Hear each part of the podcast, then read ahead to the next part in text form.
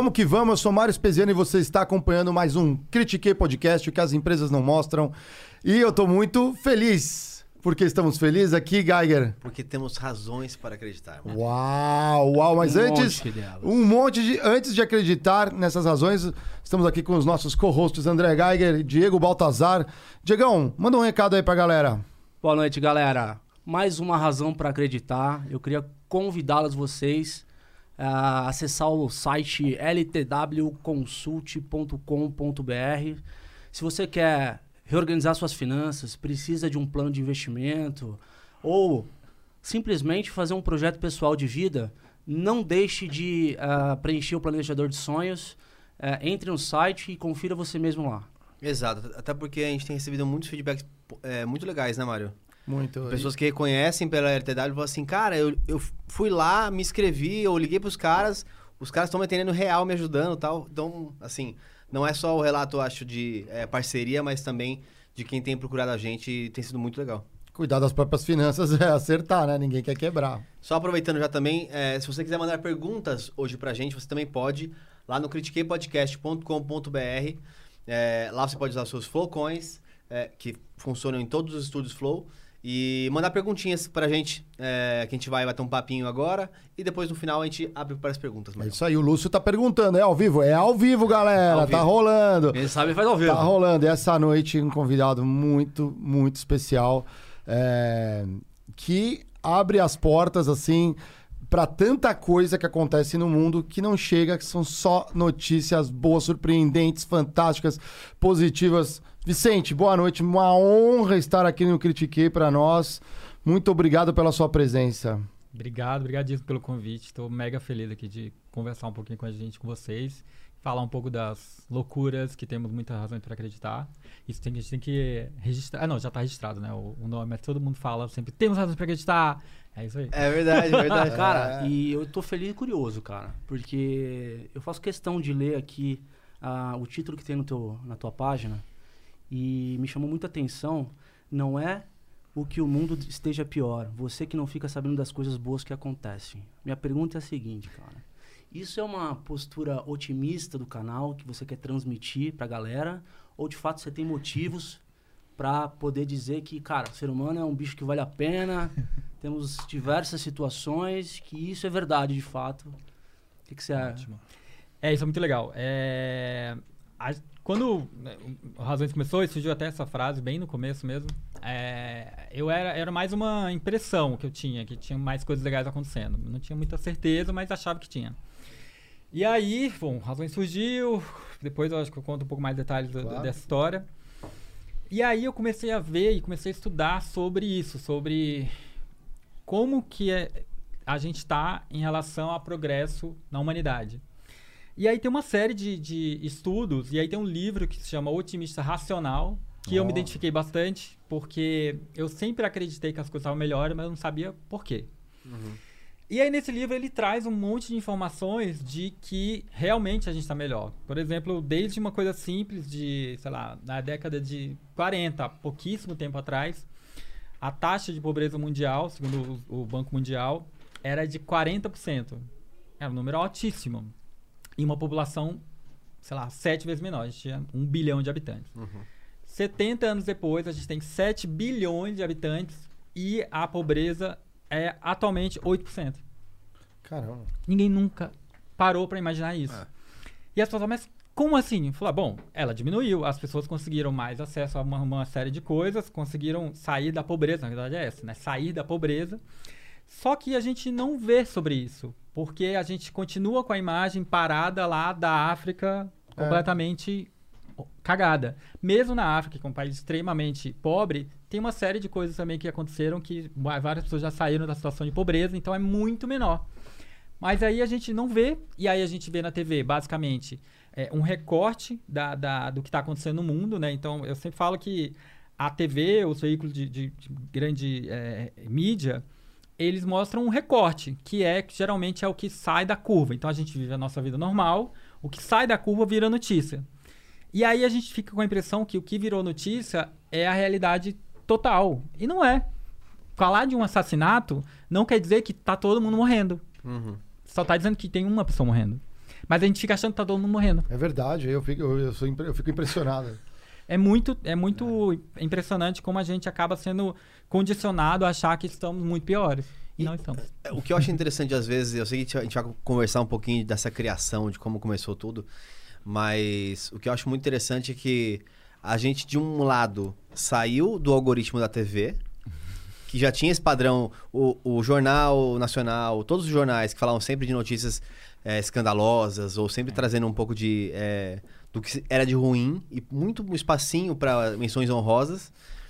E agora a gente entra num mundo que também a gente tem o algoritmo. Porque é, fato é, se você pesquisa só coisas ruins, você vai entrar no algoritmo de, de coisas ruins que você não sai mais.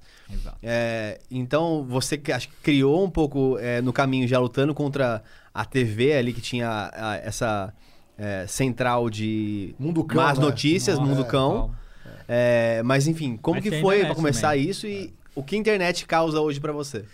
Não, é uma loucura, porque a internet também, ela, como ela já está muito massiva também, acontece o movimento que acontecia na TV. As pessoas também estão consumindo muito coisas negativas e estão sendo mostradas, né? Você vai lá no Explorer do, do Instagram, se você consome coisas mais ruins, vai aparecendo lá pra cacete. E aí vira o mesmo ciclo, né? Então, o- o Razões, ele, eu sempre falo que ele rema contra a maré o tempo todo. Porque a gente fala, não fala de assuntos que estão no Trend Topics, a gente não fala assuntos que as pessoas estão conversando muito sobre ele, a gente vai no, totalmente fora do algoritmo e simplesmente rema para tentar mostrar e ainda bem que conseguimos. É, quando você fala remar contra a maré, eu penso que é engraçado como a, a TV aberta brasileira ela fez a tradição dela colocando a violência como um espetáculo, né?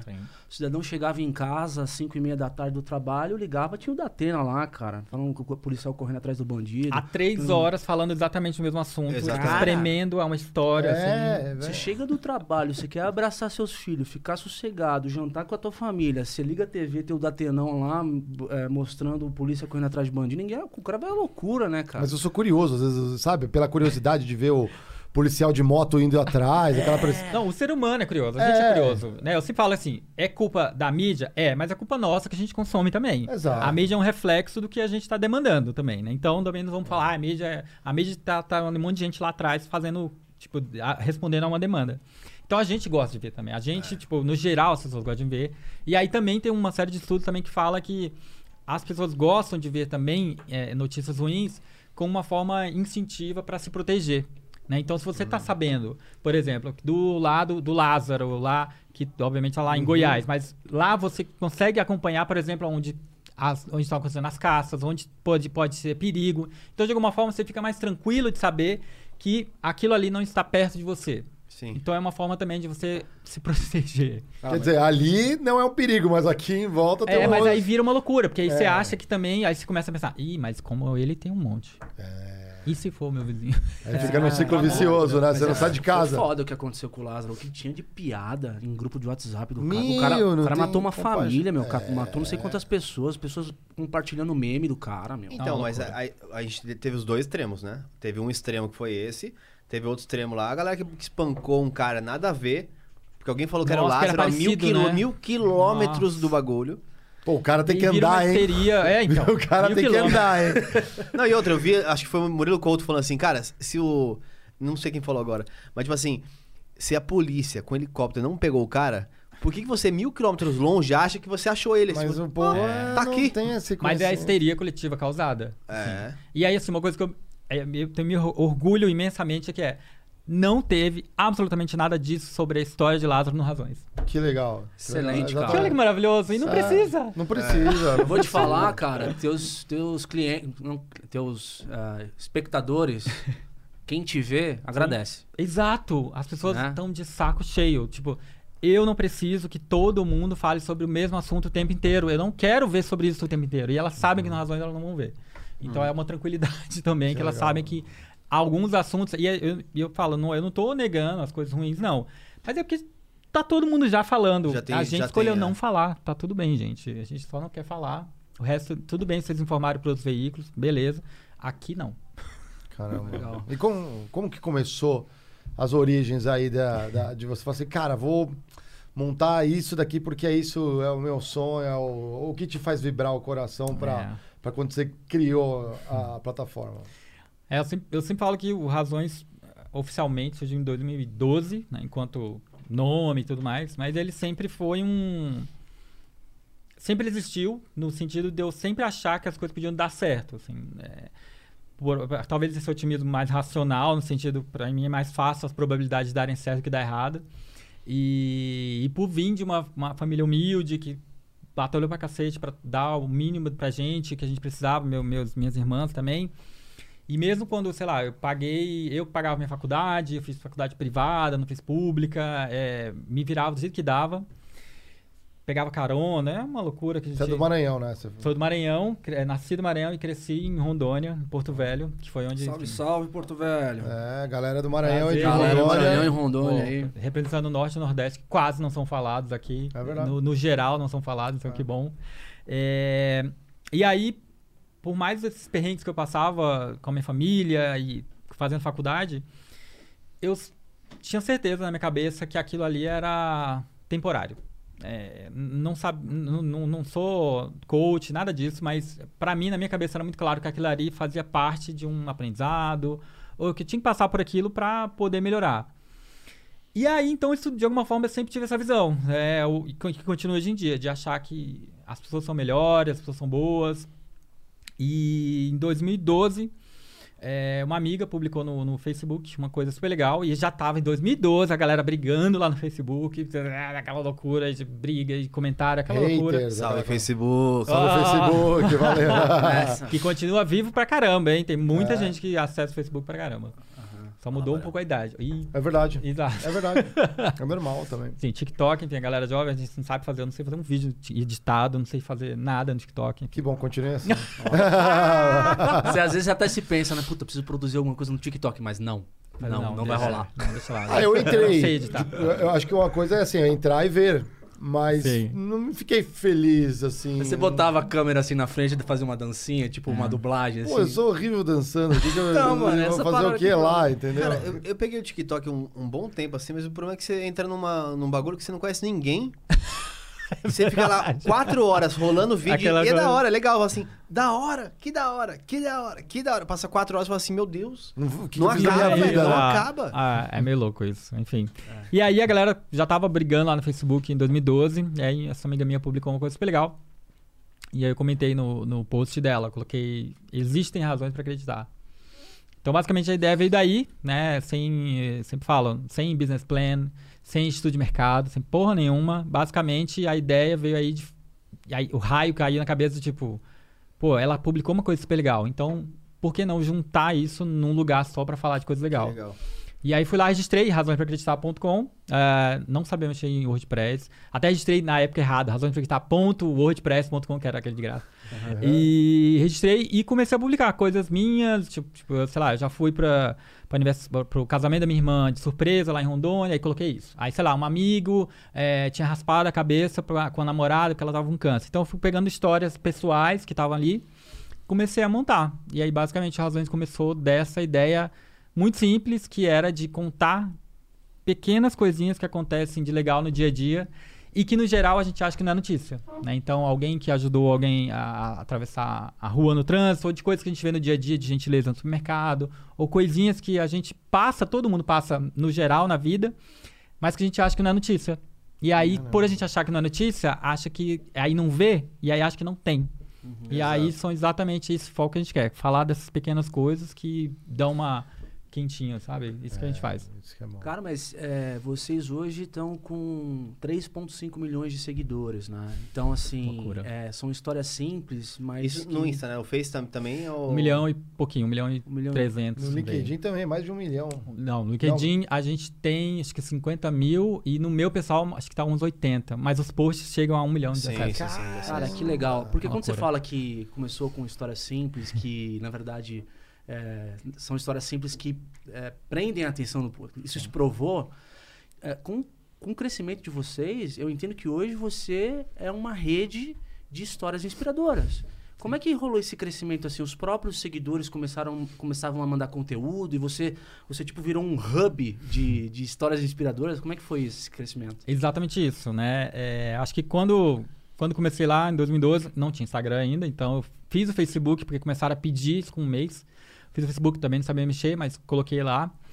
E aí comecei a escrever, eu já segui o Hypeness na época, não sei se vocês conhecem, Uhum. de inovação, criatividade. A gente já mudou bastante foco, mas assim, na época era muito mais sobre inovação e criatividade. Mandei um, um, um message na cara dura pro, pro fundador, inclusive. Falou, olha, eu tô fazendo um blog é, pequenininho, assim, tinha minha vida como designer, tocando. Se você quiser, eu acho que eu posso escrever algumas histórias que estão aqui no, no Razões para lá. E aí ele topou, me deu o login, que imagina, é uma loucura, e comecei a escrever. E aí eu comecei a ver, já o Hypeness já era um pouco maior, algum, as, o que eu tava levando pro Hypeness, que tava já no Razões, tava bombando já, já tava começando a dar certo. E aí eu comecei a perceber que as pessoas estavam querendo ver coisa boa. E achando e percebendo que as histórias dela poderiam virar matéria. Acho que isso é o mais legal. Porque a partir do momento que você vê, sei lá, sobre um, um gari, eu vou pegar uma história atual, Uhum. de um gari lá em Campina Grande, que ele enfrentou o alcoolismo. E aí, durante o tratamento, ele descobriu uma. uma aprendeu a fazer reciclagem de garrafa PET. Ele basicamente saiu, do, conseguiu fazer o tratamento, ele inventou uma máquina de filetar PET e hoje em dia ele faz vassoura. Eu vi isso. Isso é maravilhoso. Vi com vocês. inclusive. Exato, ele é demais, é demais. E aí, quando a gente começou a contar essas histórias, eu não tô falando de alguém que criou um produto como o Instagram, que vale bilhões. Eu tô falando de um cara É. que tá fazendo a diferença pra ele, pra família dele e agora tá fazendo pro bairro dele. E pra é isso. sociedade, eu- né? Porque ele tá tirando. Exato, né? mas ele começou pra ele. É isso que eu quero mostrar. Hum. Porque se eu falar, eu vou falar de uma pessoa que tá fazendo uma empresa que vai atingir milhares de pessoas. Parece que é algo, muito distante e a gente começa a não se relacionar. Então, É quanto mais pessoal a coisa é, mais eu me relaciono. Então, quando eu falo que o cara fez o, o tratamento, depois do tratamento, ele se descobriu como um, um inventor e isso faz diferença pra ele e pra vida dele, eu me relaciono muito mais. E aí as pessoas começaram a ver que todo mundo tem alguma história assim, não exatamente de invenção, Sim. mas de alguém que passou por uma coisa legal, ou de, sei Você lá, Saiu de uma situação difícil. e que conseguiu dar a volta por cima, ou de uma que a gente fez agora que foi Criar algo lindo. pra ajudar o mundo, né? Exato. E aí eu- é outro que eu bato na tecla. Não é ajudar o mundo. Que mundo? É muito, muito vago. É o mundo É, da o pessoa início, mundo, É a pessoa. própria realidade. Exato. O- É muito legal isso. o meu irmão, inclusive, ele tem uma. Ele, a gente perdeu a minha cunhada Fernanda para um linfoma em 2019. É, e eles moravam em Londres. E aí, enfim, com toda a turbulência né, do que aconteceu, ele acabou voltando pro Brasil, hoje no Paraná. E eles tocam o Instituto Fernanda Geiger, o nome dela. Que é pra. Hoje, o o principal foco que eles estão tendo agora é um estudo de carticel, né? Que é um estudo super inovador, que pode, vai mexer foda. na. é, encontrar a raiz, assim, para quem tem poucas chances já. Isso era um processo que aconteceria com a Fer, só que ela não resistiu no final. E aí, enfim, é 900 mil reais uma pesquisa. Eles estão fazendo agora um- uma vaquinha para isso. Então, assim. Mas é isso, ele largou uma, uma carreira de chefe de cozinha na Europa. um- uma coisa que ele poderia sustentar ele e o, e o filho que ele, que, que ele tem é, por muito tempo. Mas veio pro Brasil, junto com a família dela, para montar isso, para poder ajudar outras pessoas. E esse é o mundo dele. O Exato. mundo dele é por trás de uma. É, Uma de história algo- super- uma história pessoal, uma tragédia Sim. pessoal. É, enfim, milhões de histórias, mas é, é isso. Deve, você deve passar por isso todo dia com alguma coisa, né? Exato, é meio. A, a gente, com o tempo, a gente vai começando a criar uma casca, porque é muito difícil, porque tem horas que a gente para, todo mundo se emociona, e aí, É. gente, Nossa. pelo amor de Deus. Tipo, hoje a gente fez, ó, mandaram também no nosso Slack, que a gente também tem a vaquinha, que depois eu conto um pouco mais, a gente fez uma plataforma de vaquinha própria. E hoje um dos caras que a gente fez a vaquinha para ele comprar prótese, mandou um, um- um recado para nossa equipe, falou, gente, eu tô assim muito, muito emocionado, porque pela primeira vez eu tô pensando que eu posso comprar um tênis. Caramba, gente. Que isso. Isso É, foda. é foda. É muito emocionante. Só o recado. Ô, Bruno, olha lá, ó, tem a plataforma do. Do Razões para Acreditarem. Exato, se, tem a se voa. já não está lá, por favor, é, Entre em contato com a gente, É, exato. Exatamente.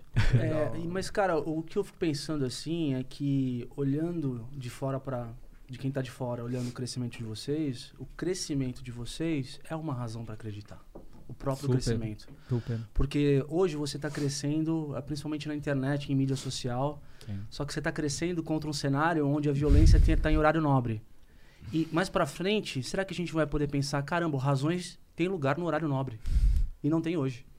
Pois é. É, isso é, é muito. A, o- a empresa em si já crescer é realmente uma coisa extraordinária, que é realmente. Se, se alguém chegasse para qualquer investidor e falar: Olha, eu tô fazendo um canal de boas notícias, o que, que você acha? Tipo, ia dar um É, não grandão, é, um não porque tipo, é muito improvável. E uma, um fenômeno que tem acontecido que eu acho que é interessante também, que é. A TV, a gente tem pautado muito a TV. Então, Fantástico, a galera da Globo e todos os outros canais assistem e consomem o nosso conteúdo e levam muitos personagens que a gente publica nossos pra TV. O que eu acho ótimo. Falei, Bom, que ótimo que eles estão vendo que coisas boas também dão audiência, que podem virar algum, algum fenômeno interessante. Então, esse movimento contrário também tem acontecido. Então, só mostra que a gente tem feito um bom trabalho. As pessoas é- chegam até você, né? E aí você faz o spread dessa... dessa... É, exato. Ah, então, é. Isso, Tem uma curadoria. Elas mandam pra todos os lugares. Por todos os lugares que vocês imaginarem. Aqui no meu WhatsApp chega, e isso porque eu não divulgo meu, meu número pessoal, não divulgo mais. Mas chega. Chega, Nossa. tipo, alguém passa por mim, tudo bem, me ligam, duas da manhã, é uma loucura. Aquele uma, a cara, você fala, meu Deus, tá acontecendo. Manda um direct para pro meu pessoal, pro Razões, o tempo todo, sem ideia. A gente já fez uma, uma, uma, uma contagem aí, é mais ou menos uns mil directs por dia. Nossa. Uau. É muita coisa, a gente não Nossa consegue ver. É muita coisa. A gente tem uma pessoa agora na equipe que só faz isso, de receber as histórias A curadoria. e fazer a né? curadoria. E aí a gente, por conta própria, resolveu fazer o seguinte: bom, a gente não consegue processar todas essas histórias e fazer um filtro e fazer curadoria bem feita, porque é muito. Então a gente agora está criando um banco de histórias próprio, um sistema que a gente tá, pagou uma empresa de TI para fazer, e aí a gente vai receber essas histórias e já vai começar a catalogar. Essa história pode virar um projeto, essa história pode virar uma matéria, essa história pode virar um vídeo, essa história pode virar uma vaquinha, e todo mundo da equipe vai ter acesso mais fácil sobre ela. Vai ter dados, tipo, é a história de criança, a história sobre autismo, a história sobre mulheres, tananã.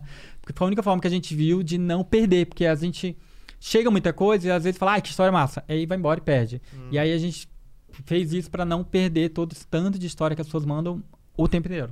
Então agora quem manda histórias tem razões pra acreditar que vai. Que, vai pode ter- sair, é, que pode sair, que a é história é legal, muito legal e não é vai se legal. perder, sabe? Isso é muito, muito legal.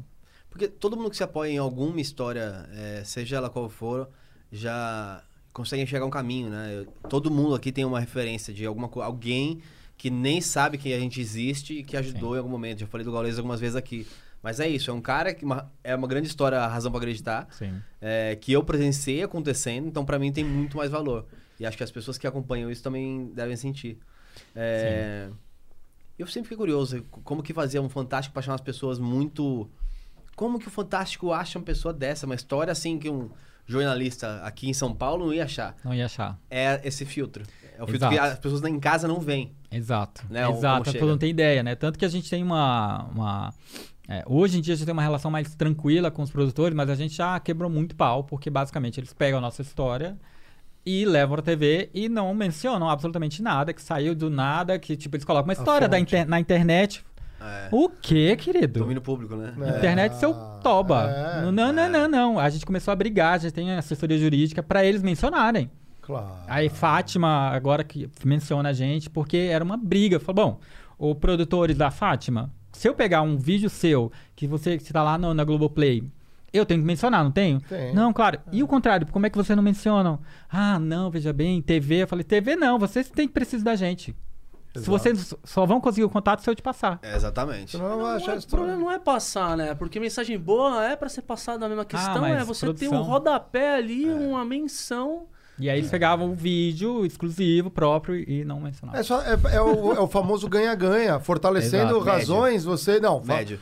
Porque a a gente não tá aqui pra criticar Sim, a- critique, empresas. critique, critique, Gagner. A hora que agora. eu Ô, aposto. Esticador. Aposte. Não, não são todos, eu aposto. É porque cada dia eu descubro uma coisa. É, assim, eu não vou nem entrar nesse assunto, mas só mandar um salve, salve, Bia. Salvei de uma hoje, hein? É, mas enfim, é, eu tenho certeza que deve ter al- alguns desses produtores que não te dão as honras, né? Do, é, olha, essa é a fonte, porque estão falando internamente que eles que fazem. Ah, não tenho- não tenho dúvida. Ah, agora sim. Porque assim, vindo de uma empresa grande, Mas Eu óbvio, consigo gente. imaginar, tipo, na Globo, alguém falando assim, não, consegui uma mega história da hora. O que, que ele fez? Ele foi lá no Razões pra Acreditar. Exatamente, exatamente. E o estagiário ainda. A culpa é sempre do estagiário, não é? Na verdade, o chefe nem sabe, né? Nem sabe. Não, a gente percebe isso claramente, porque eles. é, bom, não mencionam, e quando a gente fala, bom, mas é. Aí eles pedem, aí fala, você pode pedir algum contato? Você pode verificar, não sei o quê? Eu falei, então, eu- você está pedindo para fazer o seu trabalho, é isso? A gente achou a história, aí a pessoa queria o contato e queria, tipo, uma apuração prévia da história. Você tá brincando com a minha cara, né? Enfim, Sim. brigas e brigas. Cara, mas assim, eu fico, eu fico curioso no, no passo após a, a história chegar até você. Você, por exemplo, tem uma equipe de campo que vai conhecer aquela pessoa, aquela família, e você valida aquela história, entende que de fato aquilo está acontecendo. Aí você, você meio que direciona qual é o tipo de ação que você vai tomar no, no- na plataforma. Isso, é. é- Isso exclusivamente a gente faz com as histórias normais, a gente faz apuração, mas a gente faz um trabalho muito mais minucioso ainda com relação às vaquinhas. Que é a nossa plataforma que é a Voa, que a gente fez há dois anos, faz dois anos agora. Aí é um trabalho de CSI miserável, assim, absurdo, que é de apurar exatamente o que aconteceu na história, ver se tudo é verdade, aí fala com o vizinho, aí fala com o parente, aí fala com o amigo, aí se é alguma sobre tratamento, aí pede laudo médico, aí liga no hospital, aí se é pra comprar uma casa, aí pede todas as informações de terreno, tudo que vocês imaginarem a gente Detetives faz. quase. É CSI, a gente chama, tem um grupo só pra CSI, tem uma pessoa que só cuida de investigar a história. Se é real, se é... Tudo, tudo, tudo, tudo, porque, enfim, é o nosso nome, É né, que tá ali. da- é. Claro. E aí a vaquinha, ela é algo muito sério, porque ela é basicamente é uma campanha que a gente cria vinculando o nosso nome à história. Né? Então. Pra não bom, virar uma grávida de Taubaté.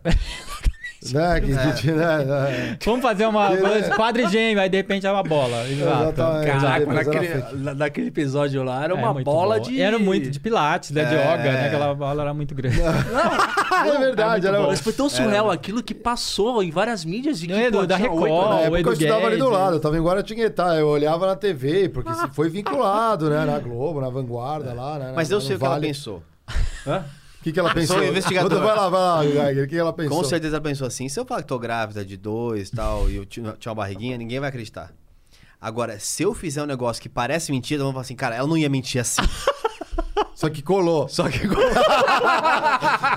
Não, é, tipo, é muito bom. Tem o no vídeo do. infinito. Tem né? o vídeo do Edu Guedes se emocionando com a história dela. É, muito bom. É muito bom. Ele Ninguém chorando. fez essa. Foi apurar, assim. Falei, chegou gente, lá, dá uma tocadinha. né? Todo mundo põe a mão na barriga de grávida. Eu acho uma coisa assim, parece bola de cristal. né? Todo mundo quer botar a mão assim, né? deixa eu ver aqui, né? Mas não... É que depois, a gente com o retrovisor fica muito fácil analisar, né? É, Sim, claro. Gente, na olha- época eu- aquela bomba, né? Eu olhava aquela barriga e falei, meu, tem 24 nenês aqui dentro. velho.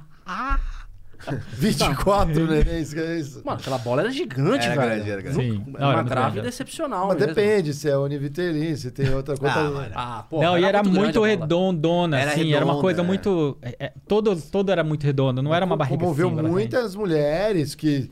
É, Não, e imagina você vaquinha. administrar depois, trocar fralda de tudo. Pô, o pessoal começou a entrar em euforia. Inclusive, deve ter tido vaquinha.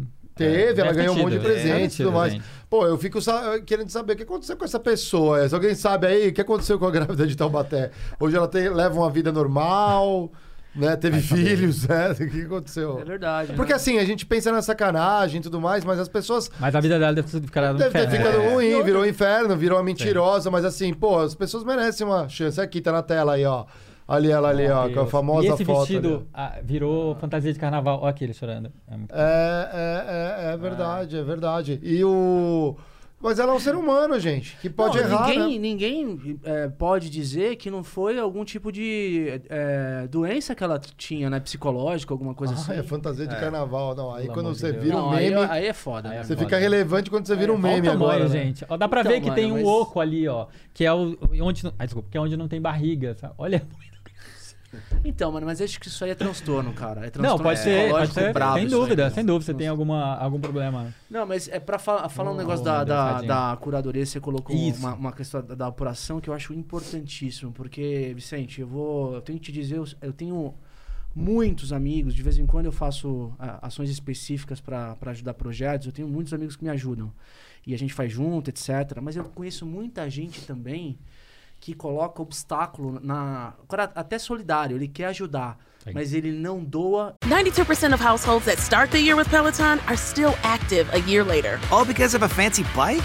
It's not just a bike. Peloton makes treadmills too. Eh, all treadmills are the same. Our treadmills can adjust speed and incline automatically so you never break your stride. Whether you're squeezing in a power walk or training for a marathon, Peloton can help you achieve your fitness goals. 92% stick with it. So can you. Try the Peloton Tread risk-free with a 30-day home trial. New members only. Not available in remote locations. See additional terms at onepeloton.com slash home dash trial. ele não participa porque ele não sabe se o dinheiro vai chegar naquela pessoa que precisa. Se o dinheiro vai chegar e se a história é verdade e se esse dinheiro vai ser usado corretamente. Exato. Tem várias questões que a gente começou a- a- a- a resolver. Né? Então, como é, como não é uma vaquinha da pessoa, é uma vaquinha para a pessoa, a administração é nossa. Então, a gente tem um contrato de 19 páginas, que é uma loucura, mas enfim, tinha que ser, onde a pessoa, primeiro, que ela assume a responsabilidade sobre a história e ela assume, se compromete a fazer o que a vaquinha se propõe. Então, se é para comprar uma casa, ela vai comprar uma casa. Ah, e aí arrecadou um pouco mais, mas aí eu quero fazer uma festa. Falou, olha, você vai comprar casa primeiro, depois você faz o que você quiser. Mas a gente precisa prestar conta para os doadores. Exato. Isso sempre tem. E porque é imprescindível. Imagina você eh, fazer uma vaquinha para uma casa, o cara comprar uma casa, de repente ele dá uma festa para o, sei lá, para comemorar, não sei o quê, e tipo, e vai gastar, porque é, é, é uma, um outro problema que também a gente percebe que é pessoas que às vezes não tiveram tanto acesso à grana a vida toda, tem 50 reais na conta, de repente tem 100 mil, ela dá uma surtada. Caramba. Ela dá uma surtada. Então a gente tem outro trabalho que é o acompanhamento dessa história. Fazer com que a pessoa não gaste esse dinheiro loucamente. Cara. É outro trabalho do É, cacete. cara, isso é é muito verdade. legal, porque assim, é, no mundo corporativo, é, você pode fazer, sei lá, pode ter 10 mil voos no dia, mas se um cai, é um absurdo. Então, com Exato. vaquinha, com dinheiro dos outros, é meio que igual. Exato. Esse trabalho todo é porque não pode um dar errado. Exato. É, mas vocês começaram certinho isso ou vocês tomaram na cabeça e depois arrumaram? tomamos na consertando. cabeça, tomamos na cabeça. A gente começou em 2019 a vaquinha, a, a plataforma. Ah, eu não entendia absolutamente nada de, de Crowdfunding. crowdfunding, só a teoria. Não tinha ideia de imposto, não tinha ideia de KNAI, não tinha absolutamente nada. A gente só tinha ideia que era, bom, contamos uma história que foi até, vou contar rapidamente, em abril, contamos a história do Capoeira, que é um guardador de carros lá do Rio de Janeiro, ajudou uma senhorinha a atravessar a rua. Esse vídeo viralizou na, na chuva, assim, ele ajudou, colocou uns caixotes de feira para ela atravessar a rua Ah, na vi. água, vi. ela ficar Nossa, sensacional. Sensacional. Publicamos essa história. E a história explodiu. E aí a galera, uma galera super elogiou, outra galera ficou puta porque falou que a senhora tinha sido escroto, que não tinha agradecido o, o cara. Aí aquela coisa da internet, tipo, ninguém sabe o que acontece de verdade, e aí Exato. fica É, julgando. julgamento em tempo real, já né? tá- É, é. Tribunal da internet, né? Nossa, gente. Aí eu falei, aí eu fiquei louco, porque eu falei, gente, um vídeo de 15 segundos onde você não escuta nada, aí as pessoas já acham que foi aquilo que aconteceu. E aí eu falei, bom, tava dando esse problema de das pessoas falarem um monte de coisa, falei, bom, a gente precisa falar com o cara pra escutar dele a versão oficial.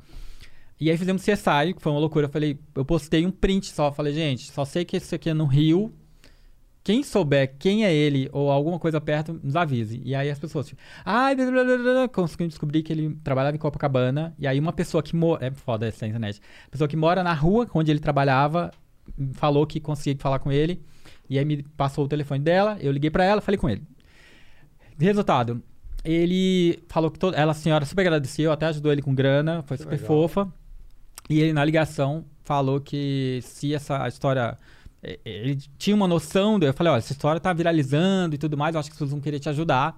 E ele falou: ah, se puder, eh, se essa história der em alguma coisa, eu queria realmente dar uma casa pro meu filho. Porque se eu morrer, eu quero que meu filho tenha uma casa. Que legal. Ele falou na ligação. E aí eu fiquei maluco, falei, olha, nunca fizemos, na época não, não tinha ainda nossa. Eu falei, vou fazer uma vaquinha lá no Vaquinha mesmo, ver o que que dá. E aí lancei, numa quarta-feira de manhã, uma meta de 20 mil, pra comprar uma casa, né, tipo, não muito palpável, mas falei, é melhor daqui.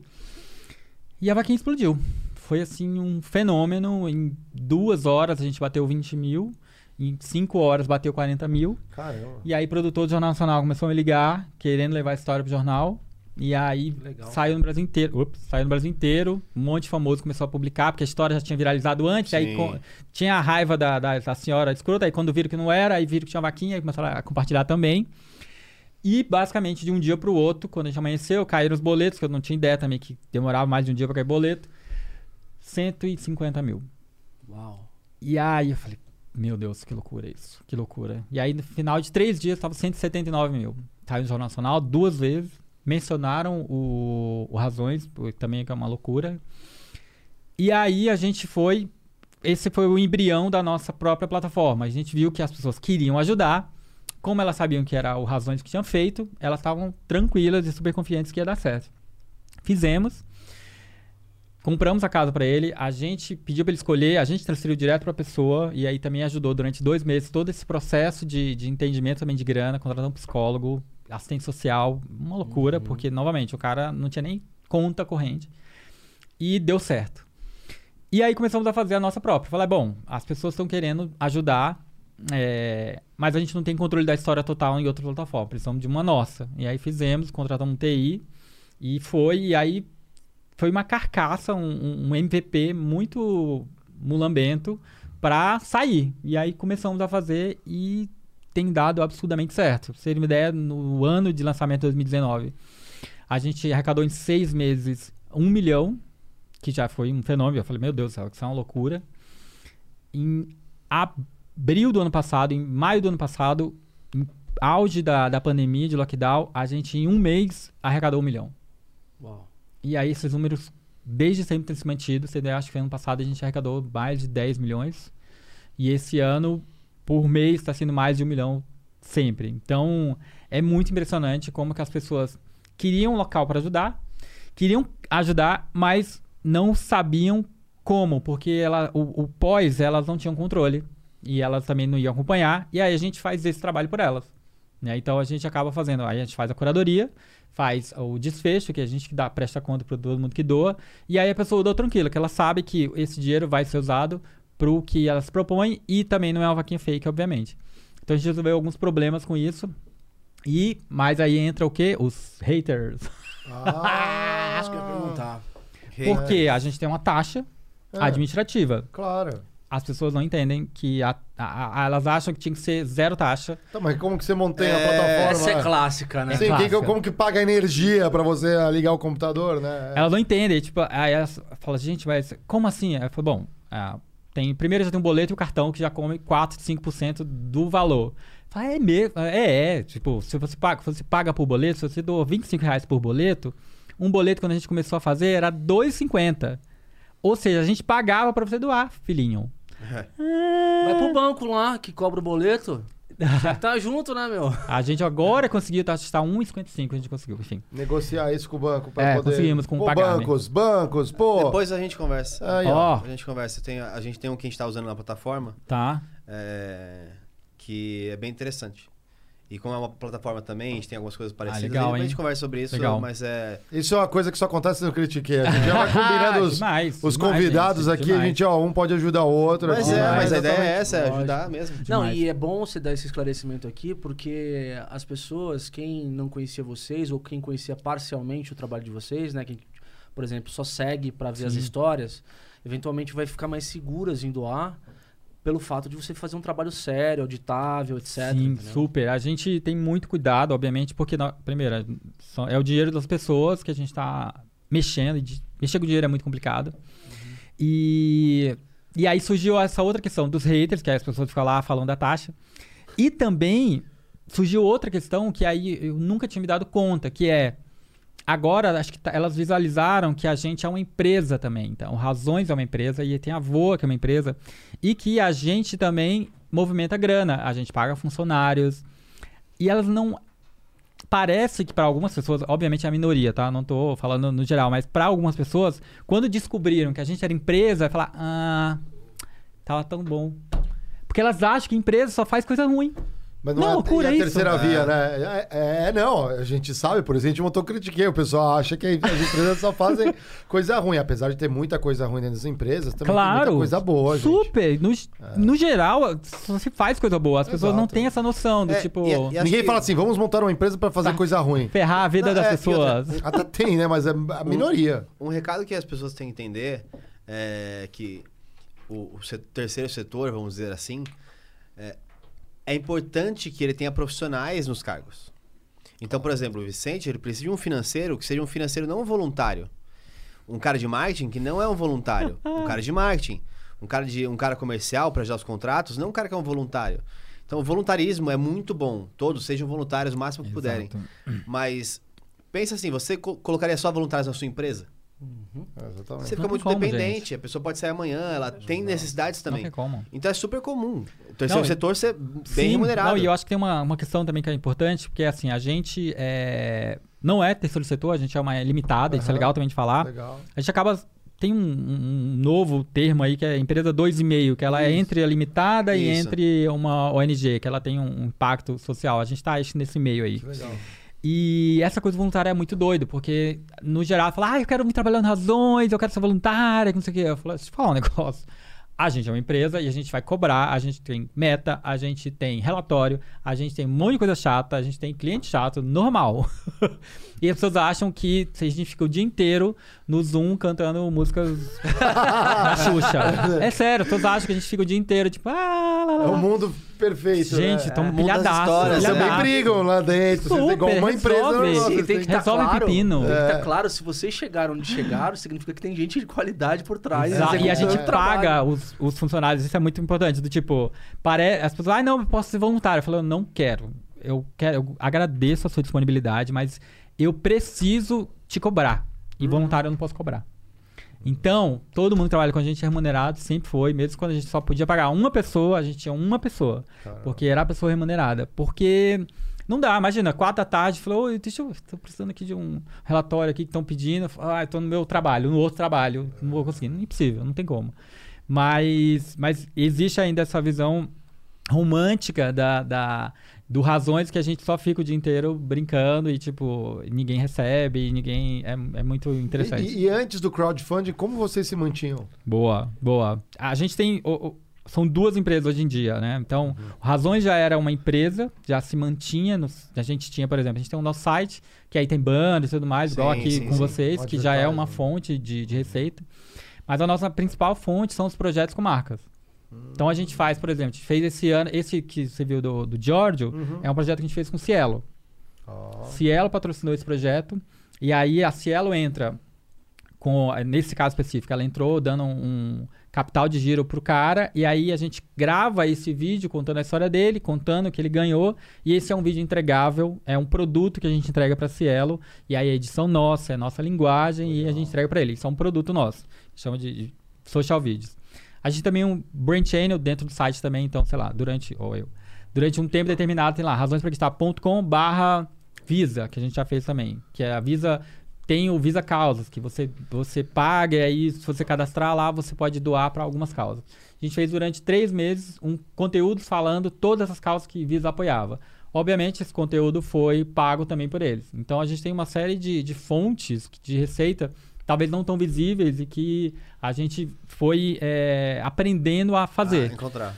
Exato, mas, mas foi tudo no tato, assim, a gente não tinha ideia, não tinha noção do que poderia. Aí tem um outro produto que eu gosto muito que são os projetos proprietários. Então a gente fez, o primeiro que a gente fez em 2015 foi um curso para os pais, homens, aprenderem a fazer penteado nas filhas. Ah, Olha que legal. Esse cara. é um projeto maravilhoso que a gente inclusive vai reeditar agora. E aí a gente foi atrás de um monte de pais. Fechamos lá no RetroHero o curso, a gente começou com os profissionais, fechamos tudo, e aí quem patrocinou o curso foi a Johnson's Baby, também patrocinado. isso. E aí esse vídeo vira um case, vira um produto também que a gente entrega pra, pra marca. Eu tenho um amigo que ele penteia o cabelo da filha com um aspirador de pó. Ele vai botar na cara. É, foi a ideia Epa. veio daí. Ah, Tem um A ideia vídeo daí. sim, mas um imagina, pelo que- amor de Deus, não dá pra ficar só A ideia Mas fica do- perfeito, velho. Eu- E a cabeça da filha vai. Exatamente, vai sendo sugado assim, vai arrancando Não, mas você não faz com o aspirador, pode, pode fazer com, sei lá. Com a mão mesmo, Nada. tal, Não. fazendo carinho na sua filha, não com. né, com Fica perfeito, cara. Não machuca nada. Não. O brasileiro médio. É, não é?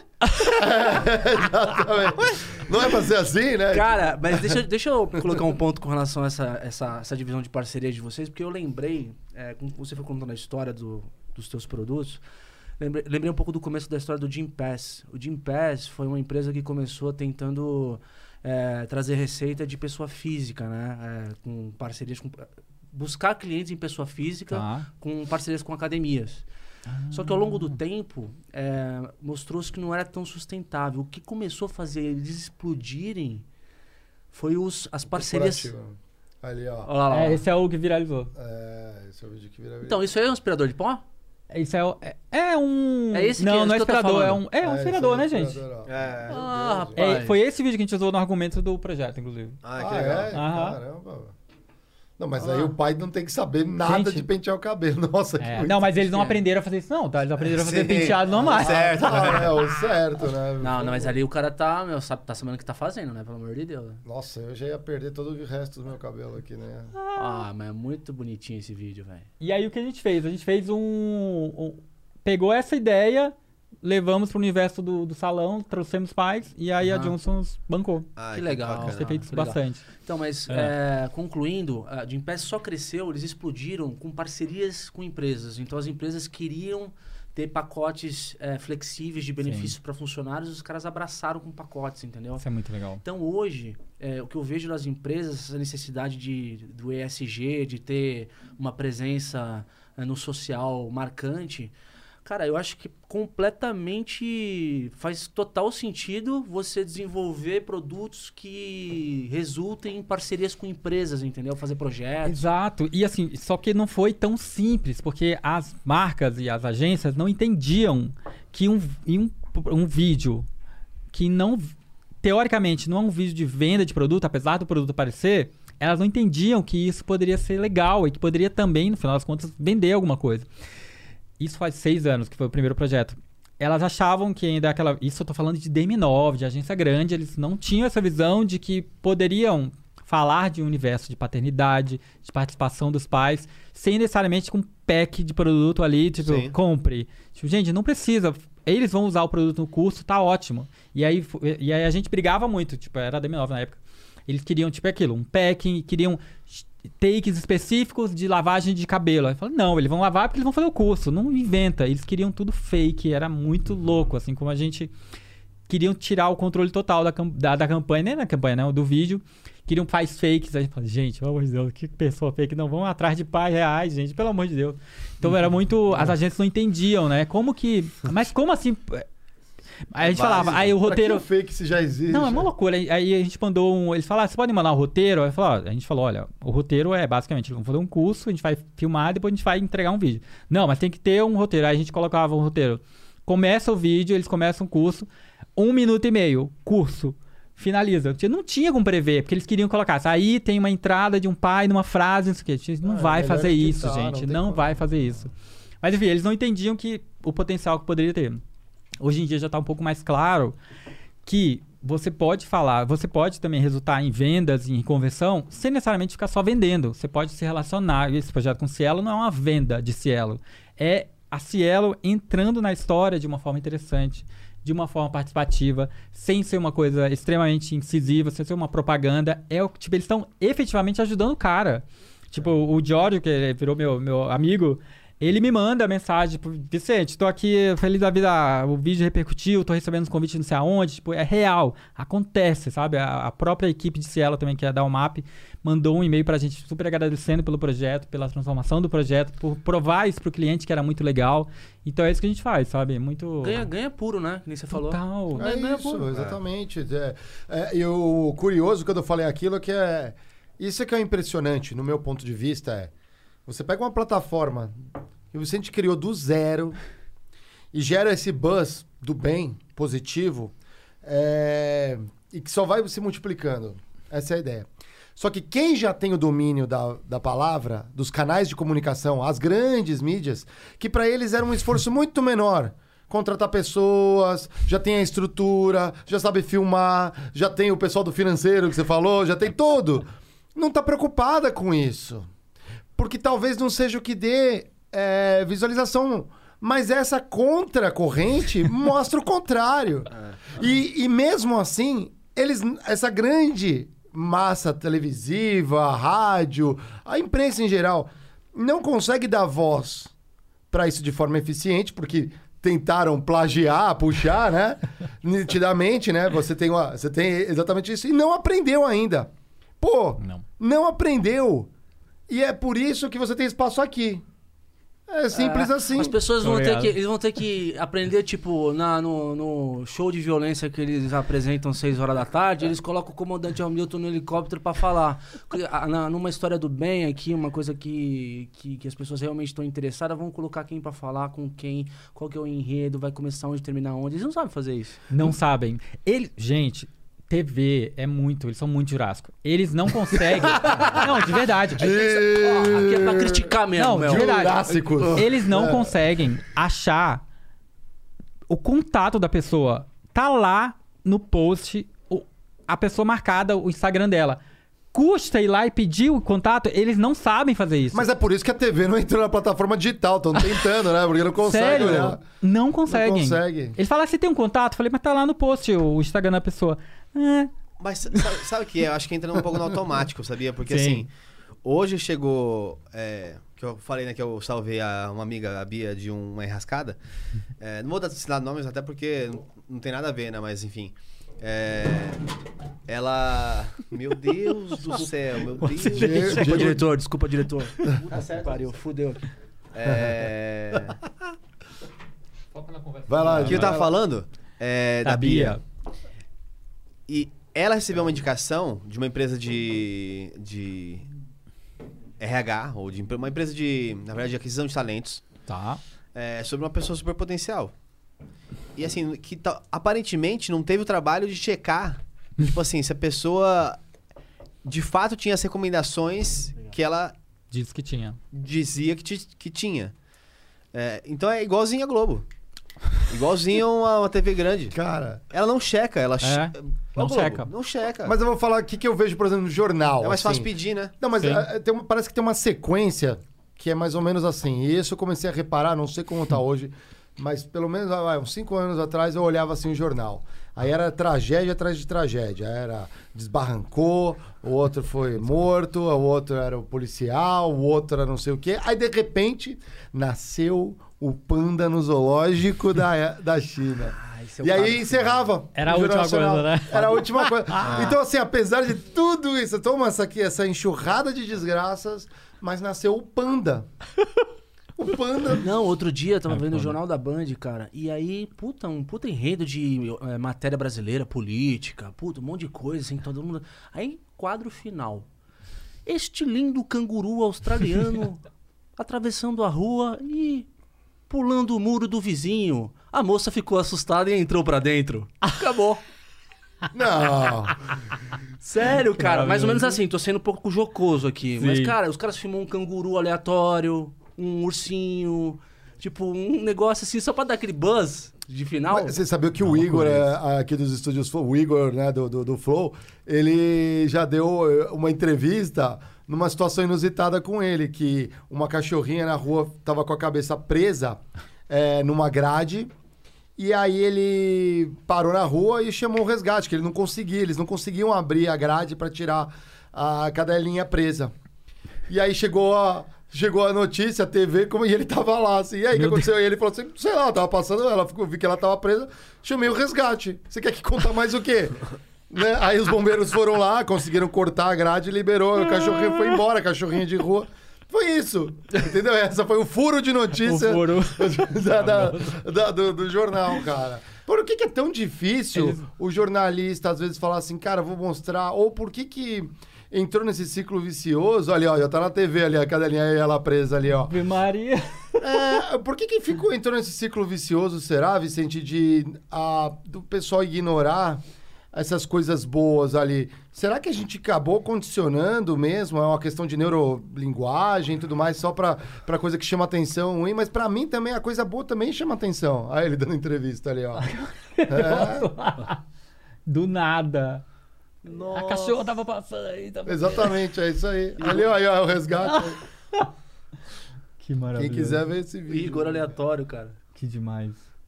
Total, né? Então, é, eu acho que tem uma, um- uma questão que é a, a, a TV e os jornais em si são ensinados a publicar só as coisas ruins. Então, eu já falei com alguns jornalistas, que inclusive da nossa equipe, eles falaram, Vicente, a gente na faculdade aprende que notícia é algo ruim que aconteceu.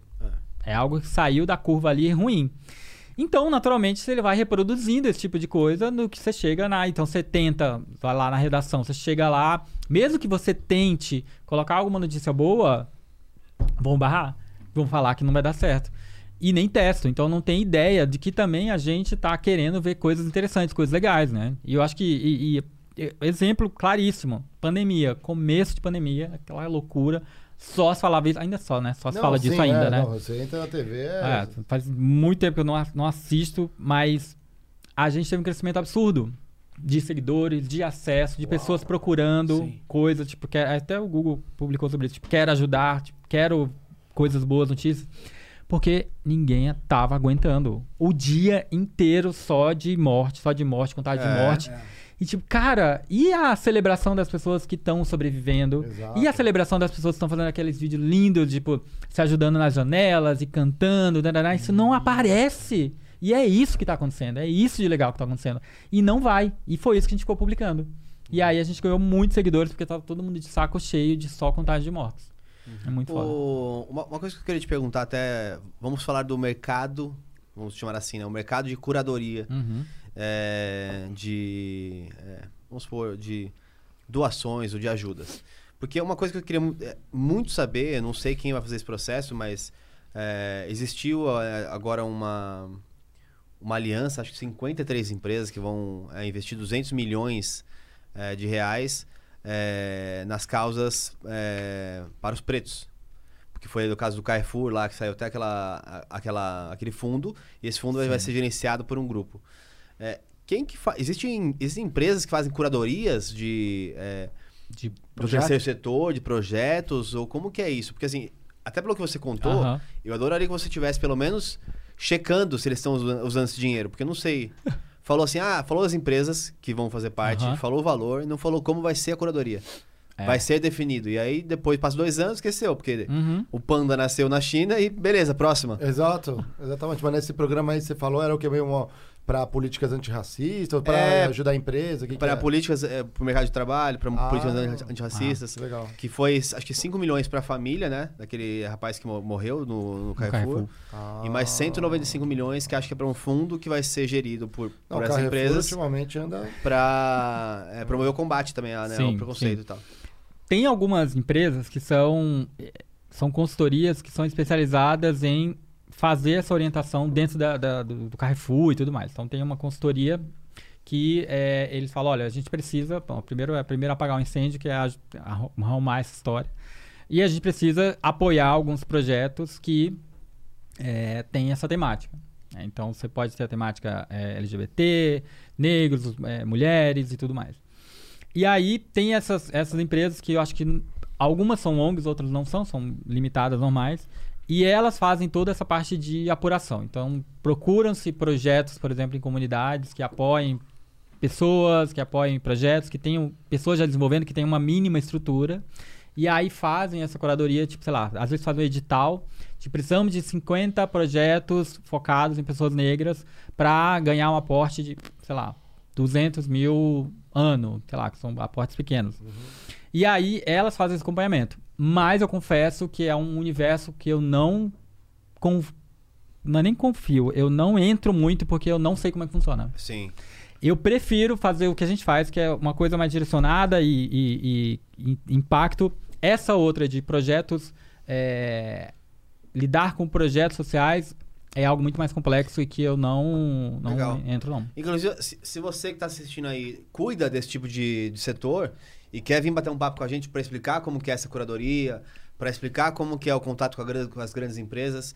É, o espaço está super aberto aqui, porque acho que é isso que a gente tem que fazer, né? Conversar um pouco sobre Sim, isso. É importante. Porque, de fato, a, a- o Razões para Acreditar é, também existe nas grandes corporações.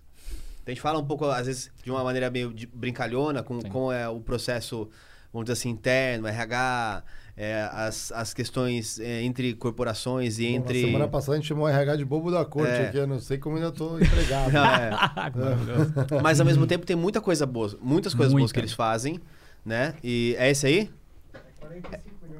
45 milhões. Ah, e não tem nada a ver com o nosso Carrefour, são duas coisas diferentes, certo? Que legal. Então esse aí é um fundo ó, com é, para 10 mil cargos de liderança. Também tá? A Ambev, Aí faz parte né? dele. Esse movimento foi iniciado pelo Magalu, né? É isso que eu ia falar. Começou muito pelo Magalu. Magalu deu Ó, uma- provavelmente esse instituto que vai fazer toda a parte Identidade de do Brasil, tá? curadoria e de entrega. Que provavelmente eles têm uma série de prerrogativas do tipo metas e de ano por ano eles vão aferir todos esses resultados. Ó lá, tem as Super empresas legal, ali. as né? É empresas. muito legal, muito legal. É, ó, é isso mesmo. Mas agora Mover, ó. Mover é empresa. formado por essa empresa. Gente, se vocês é, se você é da muito Mover ou da Instituto, como chama ali? Lá de cima? A PepsiCo tá aí, ó. Não, cadê, cadê, cadê? Mais pra Cadê? cima um pouquinho, mais pra É. cima um pouquinho. Não, não, Acho sem que é zoom. mais pra cima, né? Ah, Tem até a Diageo ali, dá pra ir Aí, aí, bebendo fazer isso. Instituto Identidades É do isso. Brasil. Se você quiser conversar com a gente aqui, cara, vai ter um papo Fundo sobre Baobá. É. esse projeto, sobre outras coisas, fundo Não, é muito Baobá. legal. É, fica à vontade. É muito legal. Tem um, um instituto, que é o Instituto FI, que eu tenho um, um amigo lá que é o Marcos, trabalhou lá, que eles fazem exatamente isso. É, as empresas têm recursos que elas podem direcionar para projetos é, ou sociais, ou de minorias raciais, étnicas, né? E aí eles fazem esse processo todo, que é justamente o que eu te falei. Pega todo esse edital, inscreve a galera e aí eles vão acompanhando. E é muito legal, assim, é muito correto, é muito sério, mas não é um universo que eu entenda. Então, Não, Inclusive, super legal, inclusive tem, sobre que é, Ah, que inclusive tem agências de RH hoje que são especializadas em hiring é, de O que é hiring? Ah, é, Contratação, talent desculpa. acquisition. É, Não, só employer lembrando, branding. lembrando para nossa, nossa É. audiência poder... Contratação de Tá no- talentos. Talentos. no- Indicação. É, indicação, exatamente. tá no automático. Eu, eu- odeio esse negócio de português com inglês, mas, cara, às vezes. Não, tá não, acho Não, que não, assim, é. faz parte da Faz parte. globalização, Ah, é. é, não tem como. Não, mas é feio, é feio. É, não, galera, se vocês não É sabem, vocês melhor, perguntem. é melhor saber do que não saber. Não, é de, de contratação é, especializadas em, em pessoas negras só. Sim. Então, assim, e, e- e são, é um nicho, como se fosse uma especialização da agência. Bem interessante mesmo. O Eu Magalu. espero que tenha negros na liderança dessa agência. É, então. Não, mas tem também, né? Não, é porque às vezes não, Não, mas tem. É geral, só sim. esse o ponto. Tem. Tipo, é, provavelmente a tem. liderança de uma agência que faz contratação de negros não ter um negro, entendeu? Então, eu só espero que tenha É, uma. Não, provavelmente. Bom, Ah, prova- provavelmente que esperamos que sim. Mas, mas foi muito legal. Só uma parêntese. É, o, claro. Eu conheço o Vini, do, que trabalha no Magalu, e ele me relatou um pouco como que foi o processo de trainee depois daquela uma Ah, é, polêmica co- absurda. Contrataram só negros. É, né? e aí eles fizeram todo esse, esse é, dinâmica, assim, trabalho normal de RH. E aí eles falaram, gente, é foda, é outro universo. Então, as vivências que chegaram ali era completamente diferente do que a gente estava acostumado. Estava acostumado com vivências de pessoas, sei lá, fizeram intercâmbio, né, né, era essas histórias. Aqui a gente está falando pessoa que tá vindo do Capão Redondo, e aí é outra história de vida. Falou que foi uma lição para todo mundo e eles aprenderam pra caralho e vão fazer novamente. Então é muito Ah, legal. muito Esse tema é muito rico, cara. Tem, muito tem legal. muita coisa boa pra discutir. Sim. Agora, eu queria tocar num, num ponto que é, é uma coisa que me incomoda também, que às vezes eu ouço de pessoas dizendo o seguinte, né? Caridade genuína é aquela que você não mostra e você não comunica. eu chego e falo assim, eu, eu fico pensando, né? Porra, melhor do que é, é, melhor do que não mostrar é gente que mostra e faz. Porque não mostrar e não fazer, porra. Então assim. É que assim, uma coisa é servir de inspiração Ah. e exemplo, outra coisa é você ir lá só pra tirar uma selfie e botar no. Não, não, não. Eu não tô. Eu o mundo mas tem eu- isso também, né? Vamos ponto ser. é, quem quer mostrar, que mostre, mas óbvio, tem, tem formas de mostrar, mas, cara, já tá fazendo uma coisa extremamente boa. Melhor do que quem não, fa- quem, quem não mostra e também não quem faz, não faz. entendeu? Isso é muito legal. A gente fala muito sobre isso, porque algumas publicações que a gente faz é justamente isso. Alguém ajudando alguém e publicou lá. E aí vira, nossa, mas a mão da esquerda, não sei ditado, a mão direita faz, a esquerda mostra, uma coisa assim. E aí eu sempre falo, bom, ah, você está numa rede social, você publica o dia inteiro coisas aleatórias, você publica você no banheiro, você publica suas pernas lá na praia com aquela salsicha lá que todo mundo faz. E aí quando você faz alguma coisa interessante, boa, você não mostra. Ou seja, a única coisa legal, interessante que você poderia mostrar, você não mostra. Porque você tem medo de, de ser mal interpretado. Aí fala, ah, mas aí, ah, mas é pessoa querendo se aparecer. Aí o julgamento tá com a pessoa, meu amor. Quem, o que ela fez, a, a intenção que ela quer, pra mim não interessa. Ajude, né? Eu ver alguém ajudando morador de rua, pra mim, aí eu falo, caraca, eu posso pegar um- uns cobertores e deixar aqui dentro do carro.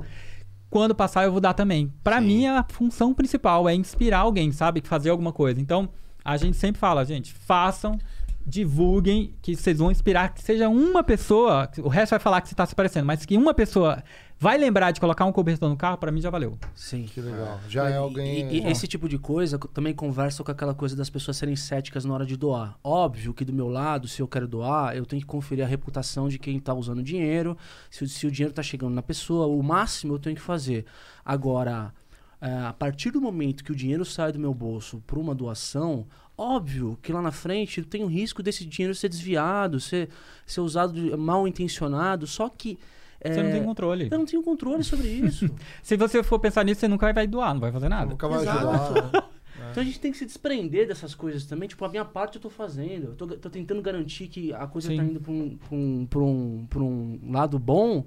Só que, cara, e se tiver um cara na ponta lá que chegue e desvia o dinheiro? A gente não tem controle, né? A gente não tem como saber, porque é, é, aí tem essa questão também de, de ajudar com grana, né? Eu aj- ajudo com grana, ajudo com- dando comida, com- o que der. Nem sempre, obviamente, mas algumas pessoas eu ajudo que estão passando na rua e tal. E aí você fala, ah, isso aqui é grana pra cachaça. Não vou dar dinheiro, não. Mas, meu querido, quem é você pra dizer o que, que a pessoa vai fazer com o dinheiro?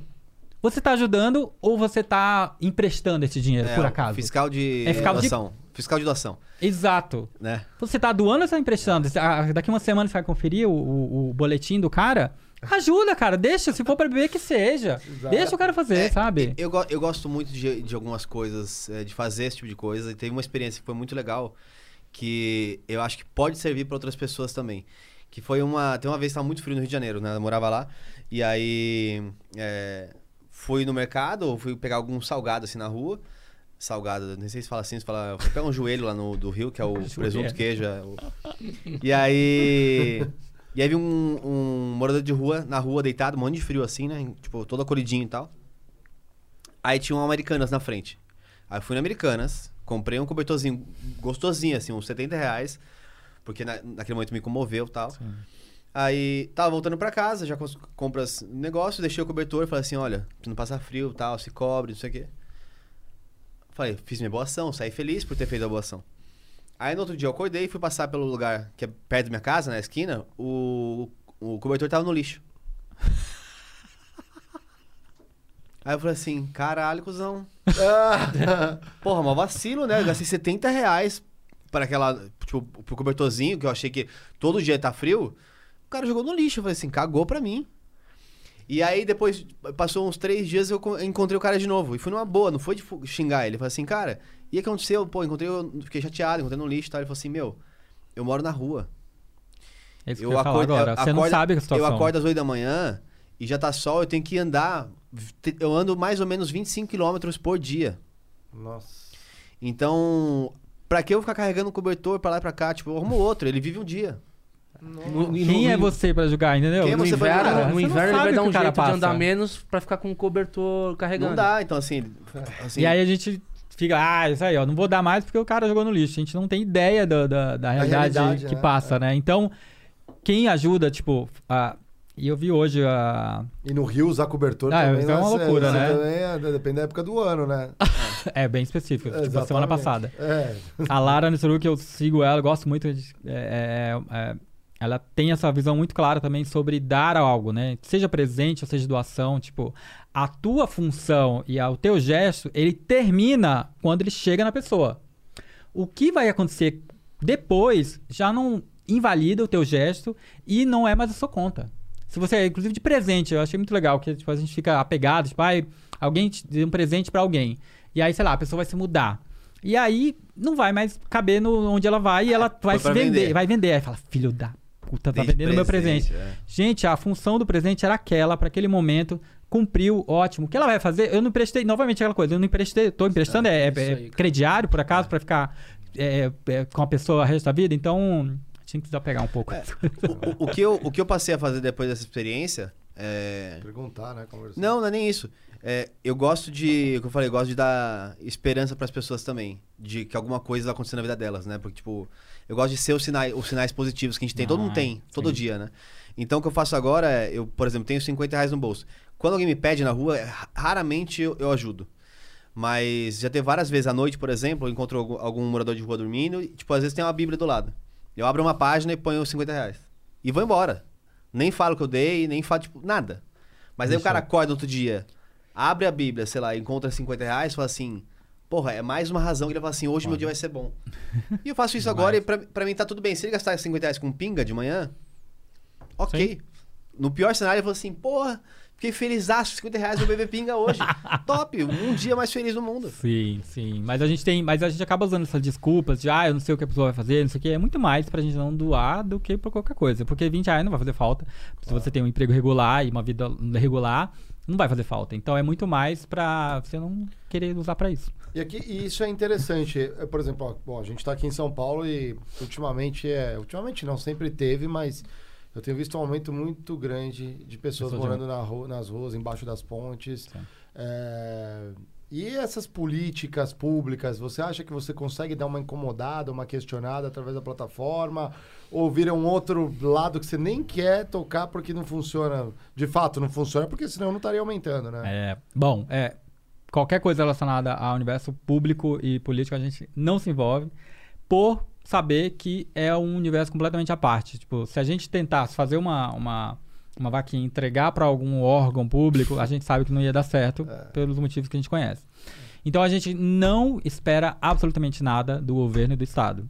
Então, por exemplo, a gente acabou de lançar uma vaquinha hoje, inclusive, para ajudar pessoas em situação de rua para comprar cobertor e tudo mais. A gente falou com o projeto, estamos lançando, e é isso, completamente no privado, resolvendo com uma instituição privada, e para mim é o universo. Eu realmente não conto com nada relacionado ao universo público. Eu sei que tem, é importante, é, é imprescindível, mas eu prefiro achar que não vai.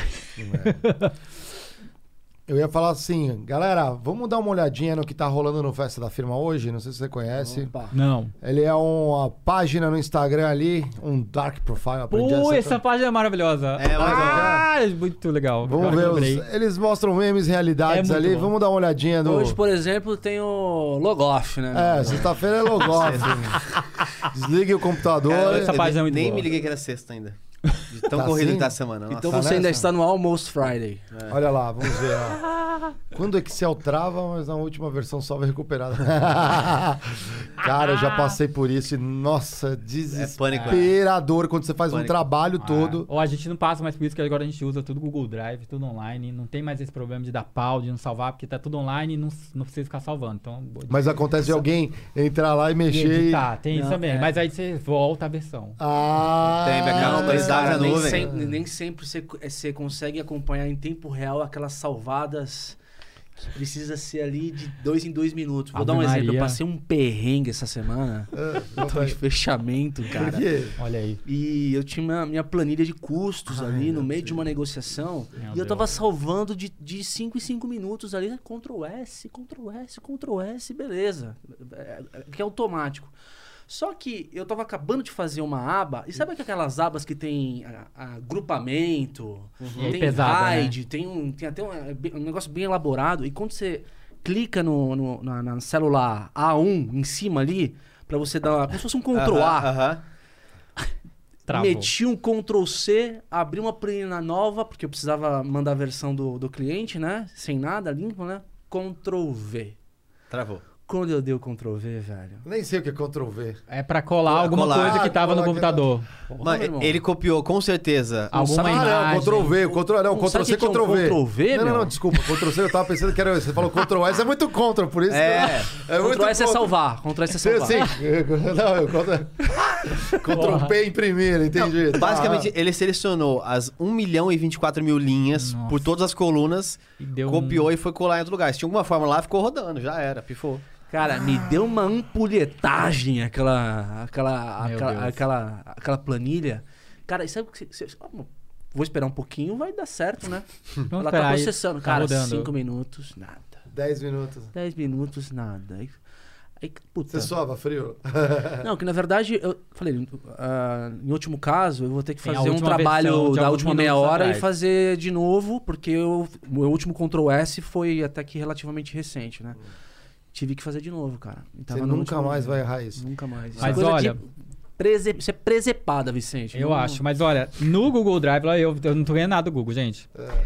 É tudo online. Então, por exemplo, você abre lá a planilha do próprio Excel, beleza, mas você abre pela aba do Google Drive e ela fica online. Ou seja, você não precisa nem salvar. Porque o que você faz é salvar, a salva assim, ó, o tempo todo.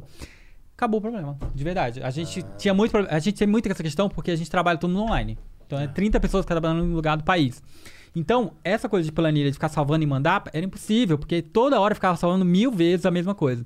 No Google Drive, todo mundo fica ao acesso ao mesmo documento. Excelente. É um link.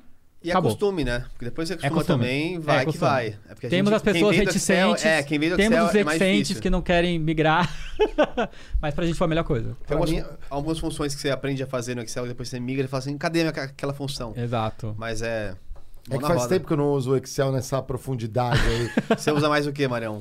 PowerPoint, ah, gancho, PowerPoint. você tá treinado, Não, hein, PowerPoint, Você velho? usa PowerPoint? Eu uso do, do Google Drive. Ah, ó. Eu também uso no Google Drive, eu uso bastante. E o, o, lance do PowerPoint é muito assim, você conseguir colocar as tuas ideias, é você é, poder é, organizar uma linha de pensamento.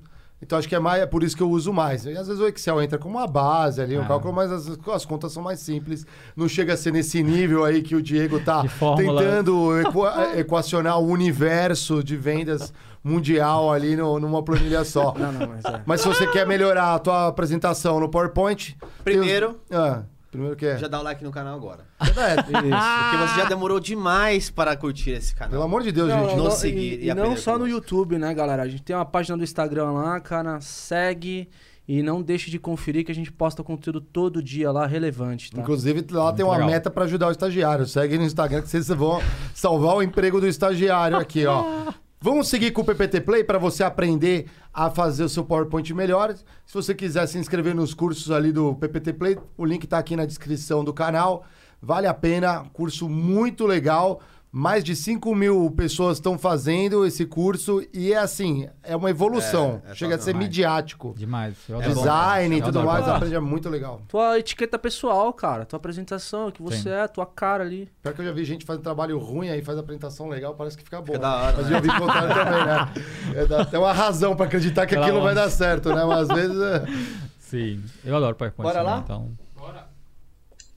Fala pessoal, eu sou Renato de Paula da PPT Play. Vem comigo aqui que eu vou te ensinar a transformar slides amadores em profissionais. E se liga nessa dica aqui que ela tá quente. Vem comigo.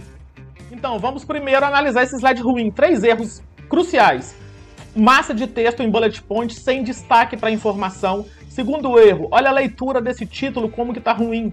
Terceiro erro, falta de padronização nas ilustrações. Aqui eu tenho ilustração e aqui eu tenho uma foto, ou seja, tão mexidão e o resultado não ficou bom. Então bora lá colocar a mão na massa. Aqui eu já estou colocando uma imagem bem bonita para poder chamar a atenção. Criei um box para poder dar contraste com o texto no fundo, colocando ícones e crescendo o texto. Olha só, aqui eu vou dividir a informação em dois slides. Agora eu já estou criando o segundo slide que vai se conectar com o primeiro, dividindo as informações em box. Veja bem, para a leitura ficar mais agradável e destacando os números. Agora nós vamos ver o resultado. Então tá aqui o nosso resultado final, tiramos o slide desse nível amador para um nível muito mais profissional, com uma apresentação realmente que chama atenção, consegue impactar o público e transmitir a mensagem de forma eficiente. E aí, curtiu o resultado? Dá uma olhada nesses outros slides aqui. Isso aqui faz parte do meu curso online. Se você quiser aprender a dominar o PowerPoint comigo, clica no link da descrição aí para conhecer todas as informações do meu curso de slides dinâmicos. Eu te espero Estamos lá. de volta. Ainda não estamos de volta, mas estamos de volta. Estamos de volta. E, Vicente, tava pensando aqui, cara, eu, eu queria plantar uma polêmica aqui, queria entender a sua opinião. Vamos ser polêmicos? Vamos ser Vamos polêmicos? ser polêmicos? Eu já ouvi uma frase, só que eu fico meio confuso na hora que eu, que eu penso sobre ela. E ela fala o seguinte: Só o sofrimento humaniza as pessoas, a felicidade bestializa. Nossa, Uau! por isso que o Diego é o nosso. Léo, ele é uma mistura de poeta. não, não com- foi eu que criei, eu só ouvi. Não, eu sei, mas você tá trazendo. Tá né? Nosso- reproduzindo, né? Nossa filósofo, filosofia critique. Bom, eu, eu tenho uma, uma visão muito particular sobre o sofrimento. É, eu acho importantíssimo. É, no geral, a gente busca tanto a felicidade e esquece de passar por esses sofrimentos que a gente é inevitável, a gente todo mundo tem na vida e não aprende bosta nenhuma. Então tem uma, uma educadora, Viviane que ela fala, eu busco, se eu tá tudo bem, eu procuro um penhasco pra me jogar, no sentido de se eu preciso que é só no sofrimento onde a gente aprende alguma coisa. né? Então, é, pra mim as, a, a- eu não seria a pessoa que eu sou hoje se eu não tivesse passado várias coisas na infância, no sentido de privações de grana, é, de ter me virado pra trabalhar muito cedo, que era uma. Era foda, imagina. 14 anos já comecei a trabalhar, mas queria e fazia isso. É, então eu acho que o sofrimento é essencial. O problema é que as pessoas querem estar felizes o tempo todo, isso não existe. E aí, quando rola um sofrimento, elas maquiam. Maquiam no sentido de. Aí, e aí vai para coisas psicológicas, vai pela bebida, vai pra comida, vai pro exercício, vai pro trabalho. E aí você não sente. E aí, se você não sente, você não processa. Então, você fica com esses pequenos sofrimentos aí ao longo da sua vida, você não processa, vai dar ruim uma hora. E, e eu acho isso bem complicado. Eu, por exemplo, eu tenho uma, é, eu tenho uma grande, aí eu falar uma, uma grande, não uma polêmica, mas tipo, desmistificar uma coisa que é, o Razões, ele é um, foi e é, pra mim, uma válvula de escape. Porque eu, enquanto pessoa, sou muito fechado. Pra demonstrar emoção, pra falar que eu amo as pessoas, pra falar que. pra me relacionar. Então eu, por exemplo, tô num. Primeiro, eu tô, tenho 36 anos. O primeiro relacionamento longo que eu, tô, que eu tenho é agora, que eu tenho com o André há fazer 5 anos. Antes eu nunca tive, pela dificuldade de me relacionar com as pessoas. Então, eu também fugi muito tempo do, do- desses sofrimentos, de, de medo de sofrer, de me relacionar, e, naná, e só me lasquei. Então, eu estou num relacionamento há cinco anos, incrível, mas que tem altos e baixos, como normal. E aí, quando tem os baixos, a gente conversa e, se, e, e processa, mas a gente não foge. A minha tendência é fugir de, das coisas ruins, talvez expliquei, né? Uhum. Do- dos sentimentos ruins. E aí é bom porque o André vai me puxando. Salve, Fala, André. é, salve, salve, André. Mozinho, te amo. Ah. Ele, ele reclamou que toda vez não falei dele. Ó. E, mas é isso, então eu concordo um pouco. Eu Uhum. acho que a felicidade, ou o que se acha que é felicidade, é meio bestializado, porque as pessoas não querem. Ne- Elas querem negar o sentimento de sofrimento e achar que estão felizes o tempo todo. E isso não Uhum. acontece. Você falou, você falou uma perspectiva micro, né? Sim. É, de- do indivíduo. Micro, macro, micro. É, eu queria falar um pouco do macro agora, porque essa frase ela me provocou um pouco quando eu ouvi ela. Cara, impressionante o processo é, que a gente passou nessa pandemia de sofrimento coletivo. E através desse sofrimento coletivo, eu nunca vi tanta solidariedade em pouco tempo entre as pessoas. Então, o que eu tô querendo dizer é o seguinte: precisou de uma época muito difícil para que as pessoas pudessem se juntar, fazer uma rede de empresas, a comunidades inteiras. É, Você tem aí o CUFA, o, a, Sim. qual que é o nome daquela lá? Ah, Falcões O lá. Lira lá, o Eduardo Lira. Gerando Falcões. Falcões, as parcerias que eles estão fazendo, a, a mobilização do- da- da- das empresas em torno da, da filantropia. Então, veio de um, de um ambiente, de, de- de um momento de sofrimento que a gente passou. Por outro lado, Eu discordo. Opa. Tá bom. Mas vou esperar, mas por, vou por esperar. outro lado, quando a gente vê, quando a gente vê momentos assim onde tudo tá indo bem, tá todo mundo crescendo, etc, parece que essa, esse lado da solidariedade ele, ele fica menos latente nas pessoas. As pessoas elas ficam mais é, eu, eu, eu sinto menos presente do que em momentos difíceis. Onde, por exemplo, você vai numa comunidade onde as pessoas é, têm ah, uma vida difícil, você percebe que há entre elas cumplicidade muito maior Sim. do que um condomínio de alta renda. Uhum. Sim. Isso é natural. Por quê? Porque ali, quando há maior dificuldade, há maior Você solidariedade. se junta. É, e, e- e- e já diria a música do Rapa lá, né? As grades do condomínio são para trazer proteção, né? Então, assim, um- cada um fica talvez no, no seu condomínio e muitas vezes um vizinho não conhece o outro. Então é engraçado esse contraste, né? De. O... Eu, eu acho. é, até falei que discordo, mas eu acho que eu discordo um pouco só é, no macro de que isso começou agora. Talvez a gente esteja vendo mais isso agora. Mas a CUFA, quando começou a CUFA? Procura depois quando começou a CUFA. Ah, não, não, não, não tô querendo falar que a CUFA começou não, agora. não, nem a CUFA não, mas eu digo assim, e- esse ambiente de ajudar o próximo, é, p- pra mim, assim, na comunidade sempre existiu já, as pessoas se Sim, ajudando. com certeza. E segundo, tem diversas empresas que já têm pro- projetos desde os anos 80. É que agora, talvez, justamente a gente tá, tá tendo um pouco mais de espaço fora da mídia tradicional, é, com o crescimento de, de plataformas como a Razões para Acreditar, a gente consegue enxergar mais isso. É, até uma coisa que eu queria muito ver, é, inclusive, aí uma i- uma ideia para o pessoal é, que toca aí o impostômetro, a gente deveria ter em cima do impostômetro, que é algo, um número muito legal que a gente deveria mostrar, inclusive, Nossa, já mas em cima do impostômetro ter o doômetro, sei lá. Nossa. Quanto já foi doado no Brasil até o dia de hoje? E comparar essas duas coisas, que eu acho legal pra mover um pouco a relação. Isso é interessante. É, assim, muito não legal. existe o 8 e 80, né? Eu só estou colocando... 20 uma- anos. Uma, É. 20 anos. Não, Mas eu, eu concordo impressão- com, com o ponto de vista de vocês. É, desculpa, Só fala aí rapidinho. É, eu acho também que em momentos críticos as pessoas se juntam e aparece mais, claro, né? Então, guerra e tudo mais, isso fica muito claro, as pessoas realmente. E não precisa, novamente, eu, eu gosto muito de exemplo micro, que eu acho que é mais fácil. Você está num ônibus. O ônibus, você não fala com ninguém no ônibus, está viajando. O ônibus quebrou, você começa a falar com todo mundo. Todo mundo ali vira, todo mundo vai virar uma coisa, você começa a conversar com todo mundo. É natural a gente se conectar quando tá na merda. Então, eh, tem a questão também que, eh, obviamente, é uma, uma tragédia o que aconteceu, mas também, e aí tem a questão da mídia, que realmente a gente não via. Então, eh, ainda não vê tanto, mas esse, movimento eh, de doações acontece pra caramba. E, no geral, no ano passado tiveram bastante doações, mas caíram algumas para para ONGs e tudo mais.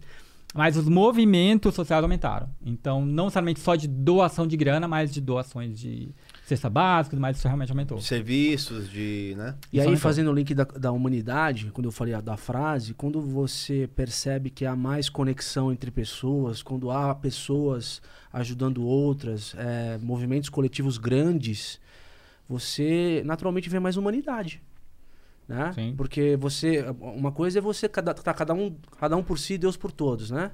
Outra coisa é você ter uma rede agindo em pró de, de evolução ou de sair de uma situação difícil. Isso Sim. é mais humanidade, na minha visão. Entendeu? Sim, é porque, enfim, é mais fácil você materializar a história, né? É, mas, é, novamente, eu gosto muito de deixar num, num exemplo personificado, porque, no geral, quando a gente fala, ai, beleza, as pessoas se ajudaram, mas pra mim isso é muito vago, né? A gente ainda é muito no universo do- do- das ideias. Mas quando a gente fala, né, que a, a gente foi lá numa comunidade que, que tem aqui em São Paulo, que eu nem sabia, eu não vou lembrar o nome agora, mas ela é uma comunidade que ainda tá em Palafitas. Tipo, aqui em São Paulo, gente. e é, tipo, sei lá, meia hora daqui. Ali depois de, de- do Capão.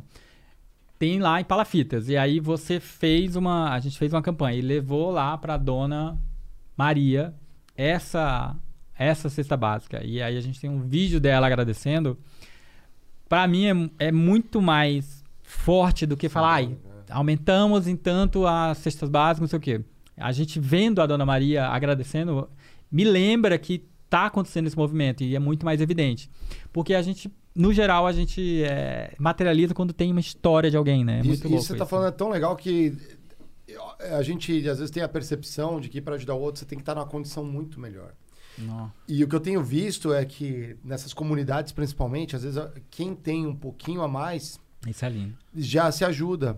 eu vim. é, outro dia eu peguei um Uber, fui conversando é, é, com o motorista e ele contou coisa assim, totalmente fora do comum, que ele estava morando em comunidade e quando ele chegava, estava tão tarde que ele tinha só tempo de dormir, acordar no outro dia, voltar a trabalhar e tudo, mas não tinha às vezes nem como comer. E aí o vizinho, ele ia lá, já deixava um prato para ele esquentar, Ah.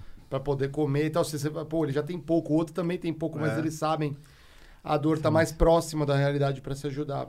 Isso é uma das coisas que me marcou. Eu falei assim, poxa, não precisa ter uma grande instituição ali. a po- Não. E aí, por exemplo, se alguém, se por exemplo, se você tivesse publicado essa história no Twitter, eu já tinha sabido dessa história e ficaria Pô, mais inspirado, mal, entendeu? cara. Não, não, só pra falar que olha, me ligando comigo o microfone. Só pra falar que é bem. importante a gente falar desses relatos do cotidiano, porque são eles que a gente e aterriza no mundo real, fala, putz, isso é foda, essa galera tá se ajudando, deixa eu ajudar alguém também.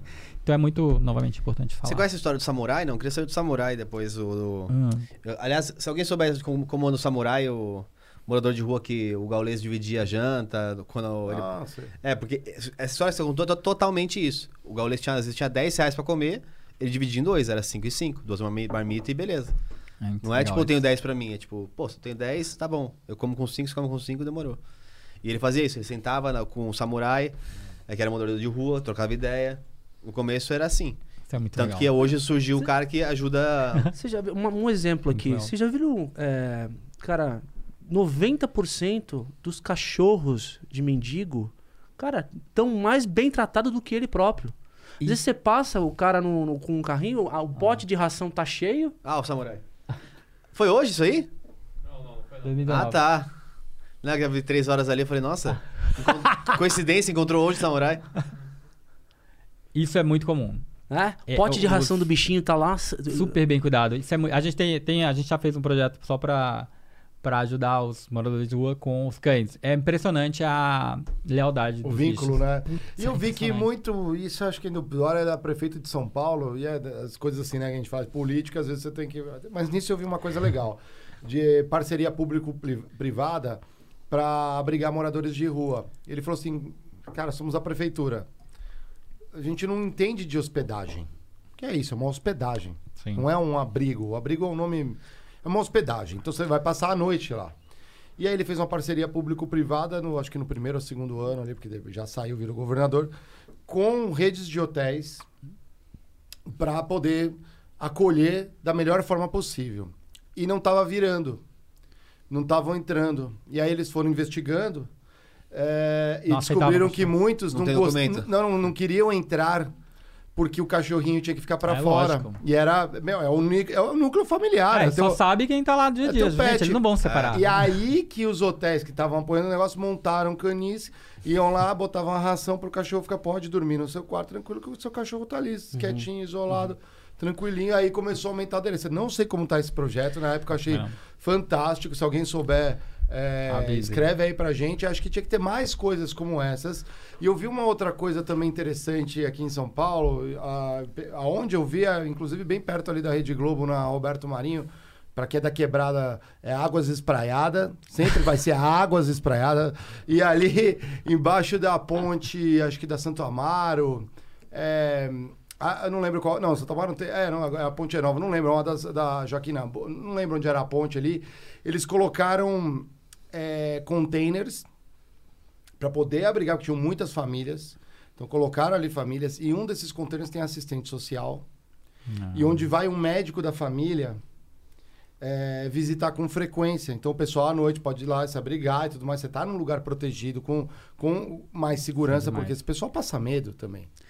Tem muita coisa, tem muita coisa ruim. E ali você já tem ali, por exemplo, se o cara é dependente químico, né? Se a pessoa é Uma dependente químico, já, você já tem uma orientação, você consegue ter uma destinação melhor. Eu não sei como tá a aderência desses projetos, mas isso é muito legal. É aí onde você vê a. Cara, é. E ao mesmo tempo a gente discute coisas como o urbanismo inclusivo. Chegou a ver isso já ou não? a- do que da. Procura aí depois, Otis. Eu não sei se é esse o nome técnico, sei lá como que usa. É, porque assim, quando você vai pra muitos lugares onde você tem morador de rua, especialmente Brasil, São Paulo, eles dão um jeito de deixar o negócio não- um ambiente inóspito. Então, tipo assim, embaixo de, de Ah, pontes, eles colocam ganchos. pedregulhos e é, cimentam pra você não poder dormir. É, a grade pra você não conseguir encostar na- no canteiro de, de árvore. Ou seja, é um dinheiro É um que, em vez, de, em vez de você Exato. investir pra tirar a pessoa. É. Não, você, fa... você ah, resolveu o problema. Ou então, igual antigamente, nunca mais ouvi isso, mas em cidade pequena, tinha, pegava morador de rua, colocava num ônibus e mandava pra outra cidade. Ah, tem. Tem muita gente Ou seja, faz- mas- resolvi o problema. Projetos individuais. Tem muita gente que faz isso ainda. ainda é muito É legal. mesmo? Tem, tem o, o Entrega para SP, que é um projeto super legal de, de, é, orientação e ajuda para morador de rua. Eles fazem muito isso, de ajudar a pessoa, porque no geral ela veio para São Paulo, pra, no caso São Paulo, para tentar a vida e aí deu alguma merda, deu, ou en- entrou em alcoolismo, ou deu alguma merda de família, ou brigou com a esposa e aí ficou na rua. E aí eles ajudam a pessoa a voltar para a cidade. Isso é muito, muito legal, assim. Cara, tem uma história, lembrei de um negócio que faz tempo que eu, que eu, que eu me engajei, é, conheci um projeto impressionante, assim, é, é, diferente de tudo que eu tinha visto já. Eu cheguei a, a visitar a, a Cracolândia lá com, com o meu primo. Meu primo tem um projeto show de bola chamado Sanduba na Madruga. Denis, um abraço, cara. Sanduba na Madruga, galera, no, no Instagram. Ele, de tempos em tempos, cara, enche o carro de, de sanduíche, cobertor, vai lá pro Minhocão, vai lá pra, pra, pra Cracolândia e distribui. Tem uma rede de amigos ali, bem legal mesmo. E eu, e eu, eu conheci a história de um, de um casal.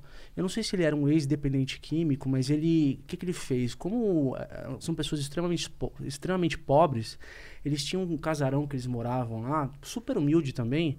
Ele recebia eh, dependentes químicos, muitas vezes da, da, da Cracolândia ou de, de outros lugares. Olha lá, só, só o, o que eles fazem pra. o- É, bota a pedra no chão. Eles colocam. A, a prefeitura, tá? Faz isso. Isso é um absurdo. Vai velho. lá, põe pedra pra você não ter espaço pra. Tem- De qualquer forma, Ah. dormir ali. O Padre Lancelotti, inclusive, tem umas fotos dele. É, o pa- Quebrando, né? Lindo. Simbólico ali, né? Ali ele ali, ó, quebrando. Isso é só um exemplo, o gente. Padre. Lancelotti, né? O. Tem um monte, é, tem um monte de situação assim. Continua aí, o Seu estilo. madruga. É, não, é o outro, esse outro projeto, São Duma na Madruga, o pessoal se reúne de tempos em tempos para distribuir comida, né? Principalmente nessa pandemia agora. Mas esse projeto era tratar dependente químico de uma maneira diferente, porque ninguém tem dinheiro para nada. Porque tratar um dependente químico não é só o, o suporte clínico, tem que ter o suporte psicológico também, total. É, é né? complexo demais. E aí o que, que ele fez? Ele começou a trazer dependente químico para dentro da casa dele, alguns, e, e ele tratava, ele procurava eh, trazer, trazer o ambiente de família, porque é como se fosse uma, um- uma espécie de adoção mesmo.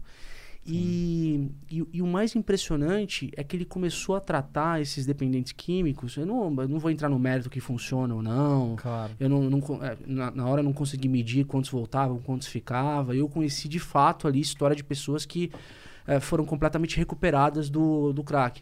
O cara tratava as pessoas com limão e café.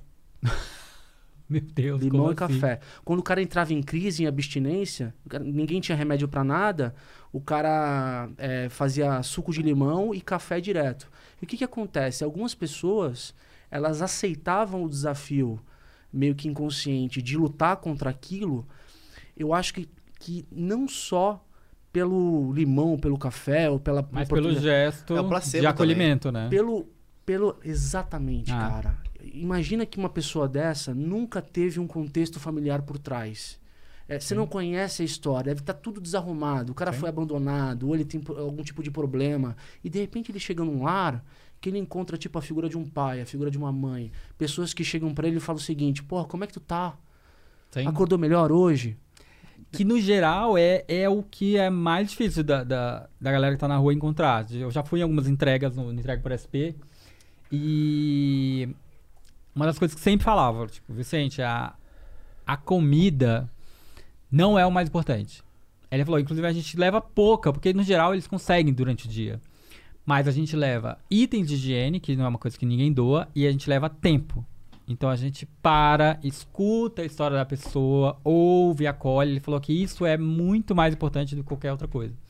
E aí você começa a escutar um monte de história também, né? Porque tipo, a gente acha que, não, tudo cracudo, ah, então, tudo um vagabundo. E aí você começa a ouvir umas histórias bizarras de, de tudo que você imaginar. São- Ninguém que- quer estar ali. Exato, exato. Ninguém quer estar nessa situação.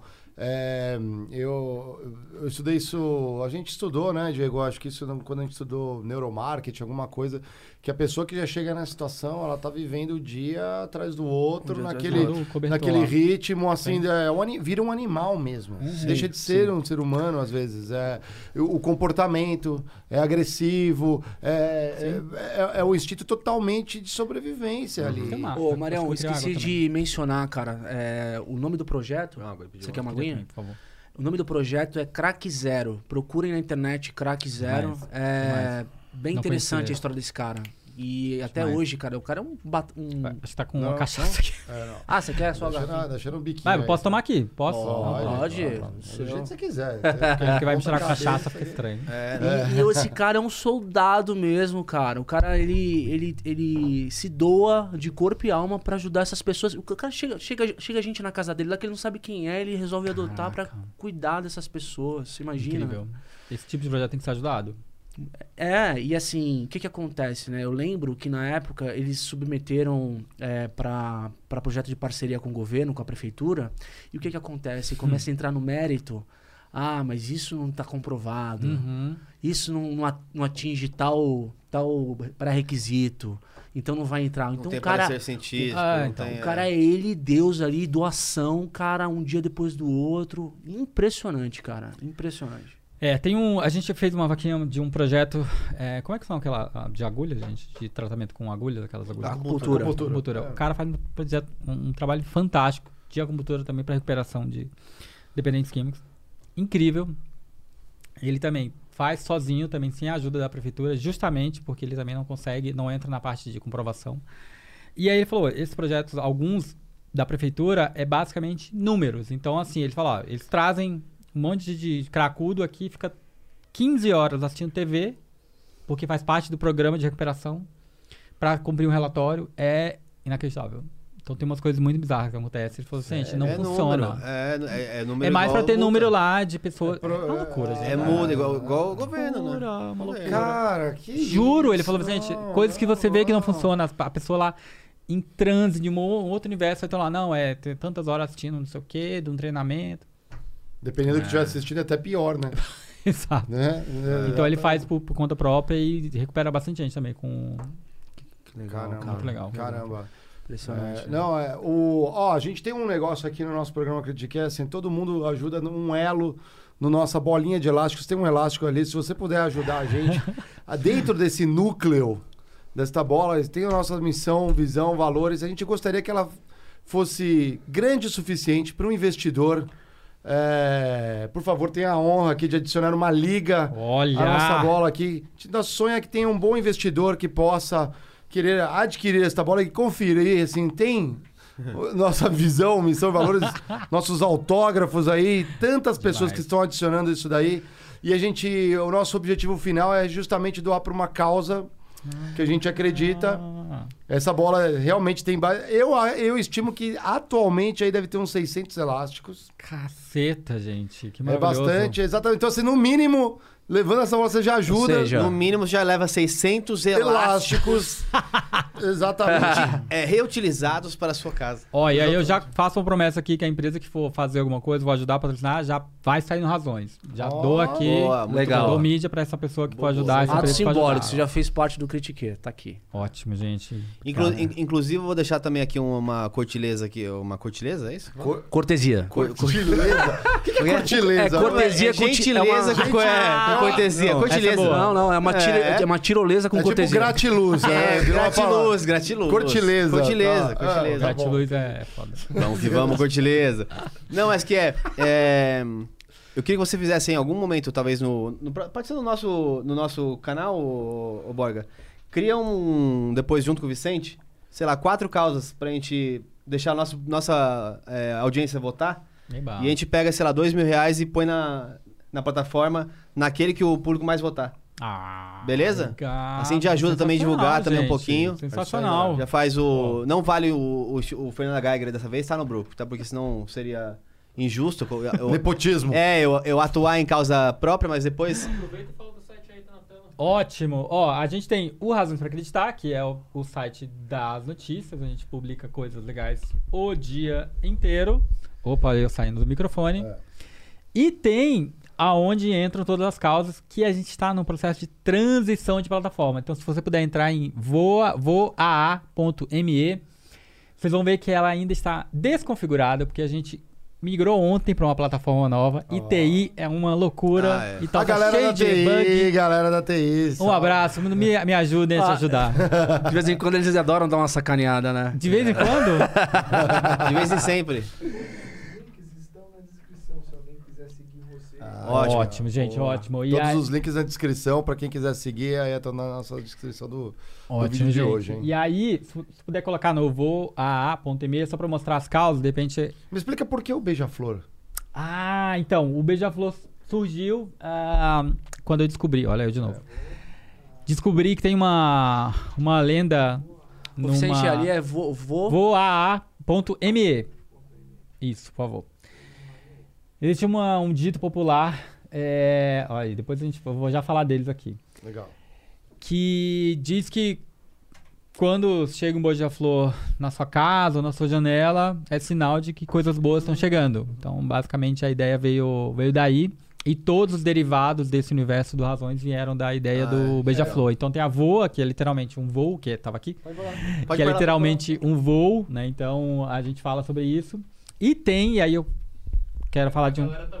Ah, tá bom. Ótimo. Show. Então, gente, esse- essa plataforma ainda está completamente desarrumada. A gente vai arrumar, mas lá tem as seis causas que a gente geralmente mais é, publica. Então, tem geração de renda, tem moradia, tem animais, tem as outras que eu não vou lembrar agora. Então, já dei uma olhada lá para quem quiser Muito votar. legal.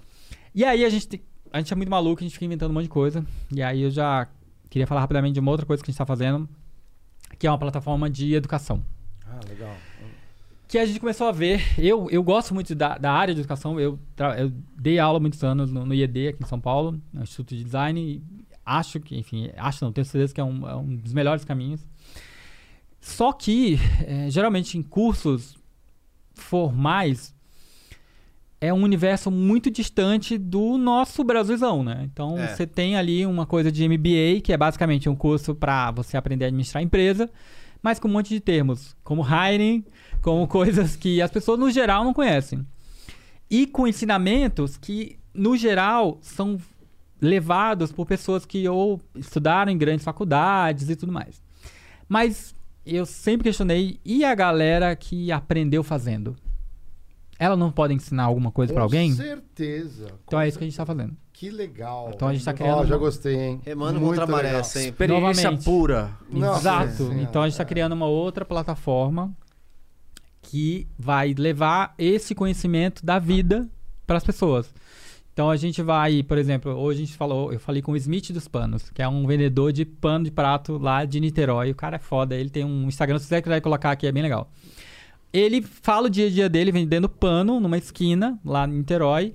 E o cara é um vendedor incrível. O cara sabe abordar cliente, ele sabe fazer promoção, ele já sabe sobre fluxo de caixa, porque ele compra tanto, vende por tanto. E é desse cara que eu quero Legal, que ensine. legal. Então é essa galera que aprendeu com a vida, que acha que o conhecimento dela não é válido e que na verdade é incrivelmente útil para muita gente. Então a gente vai começar, tá em desenvolvimento novamente TI para essa plataforma para ensinamento de coisas da vida. Então vai ter empreendedorismo com alguém que vende algo normal, não é, eu não tô falando para vender uma coisa mega elaborada, é alguém que vende pano de prato, que tenho certeza que vai dar, ser útil para um monte de gente, ou alguém, por exemplo, como uma mãe, que ela é advogada lá em, em Brasília, a Rafaela, que ela durante a pandemia, os filhos não tá, o filho não estava indo para a escola, ela mesma resolveu alfabetizar o filho. Com todo o estudo. Isso, Smith dos Panos, exato. Com todo o estudo que ela foi fazendo sozinha sobre alfabetização, que é super complexo. E ela mesma conseguiu o filho agora ler. Ela aprendeu a ler durante esse ensinamento com ela.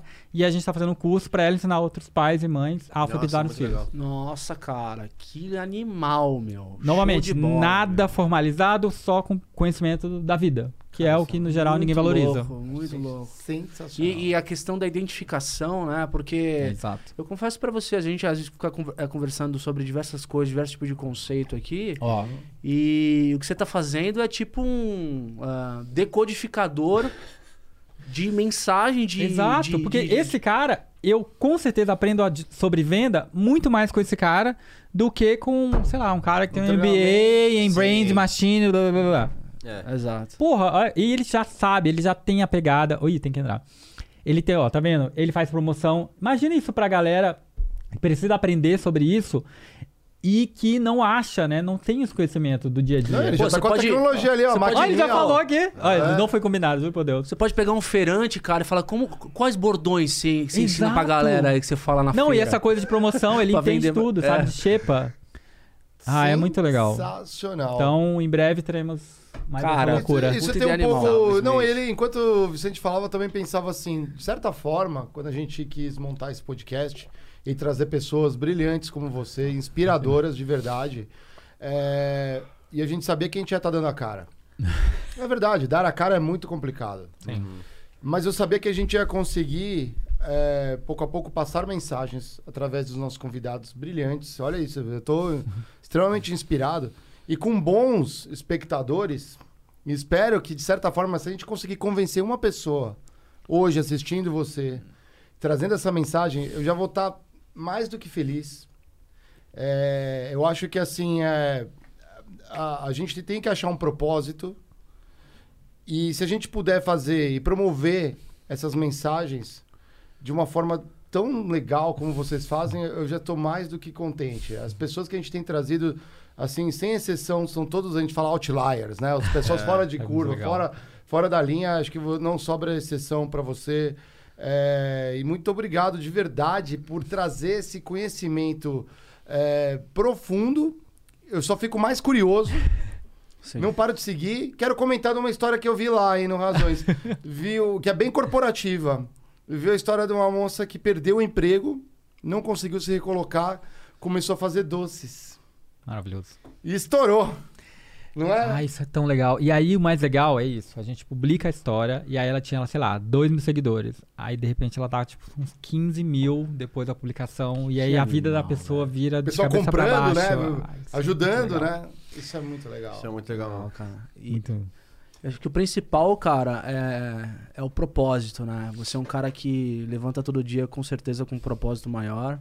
Sim. Eu só desejo, cara, que com o potencial de crescimento que vocês têm em diversas áreas, vocês sejam, como vocês já são já, uma puta de uma semente bem plantada aí pra um, um mundo melhor, cara. Vamos ler as perguntas da galera aqui, ó. Olha lá, o Lu... obrigado. Agora já- você vai ser sabatinado, hein? Vamos lá. Vamos lá. Gostaria de parabenizar os anfitriões do Critique. Muito obrigado, Lúcio. A gente viu que você está ativo e você é um cara fera.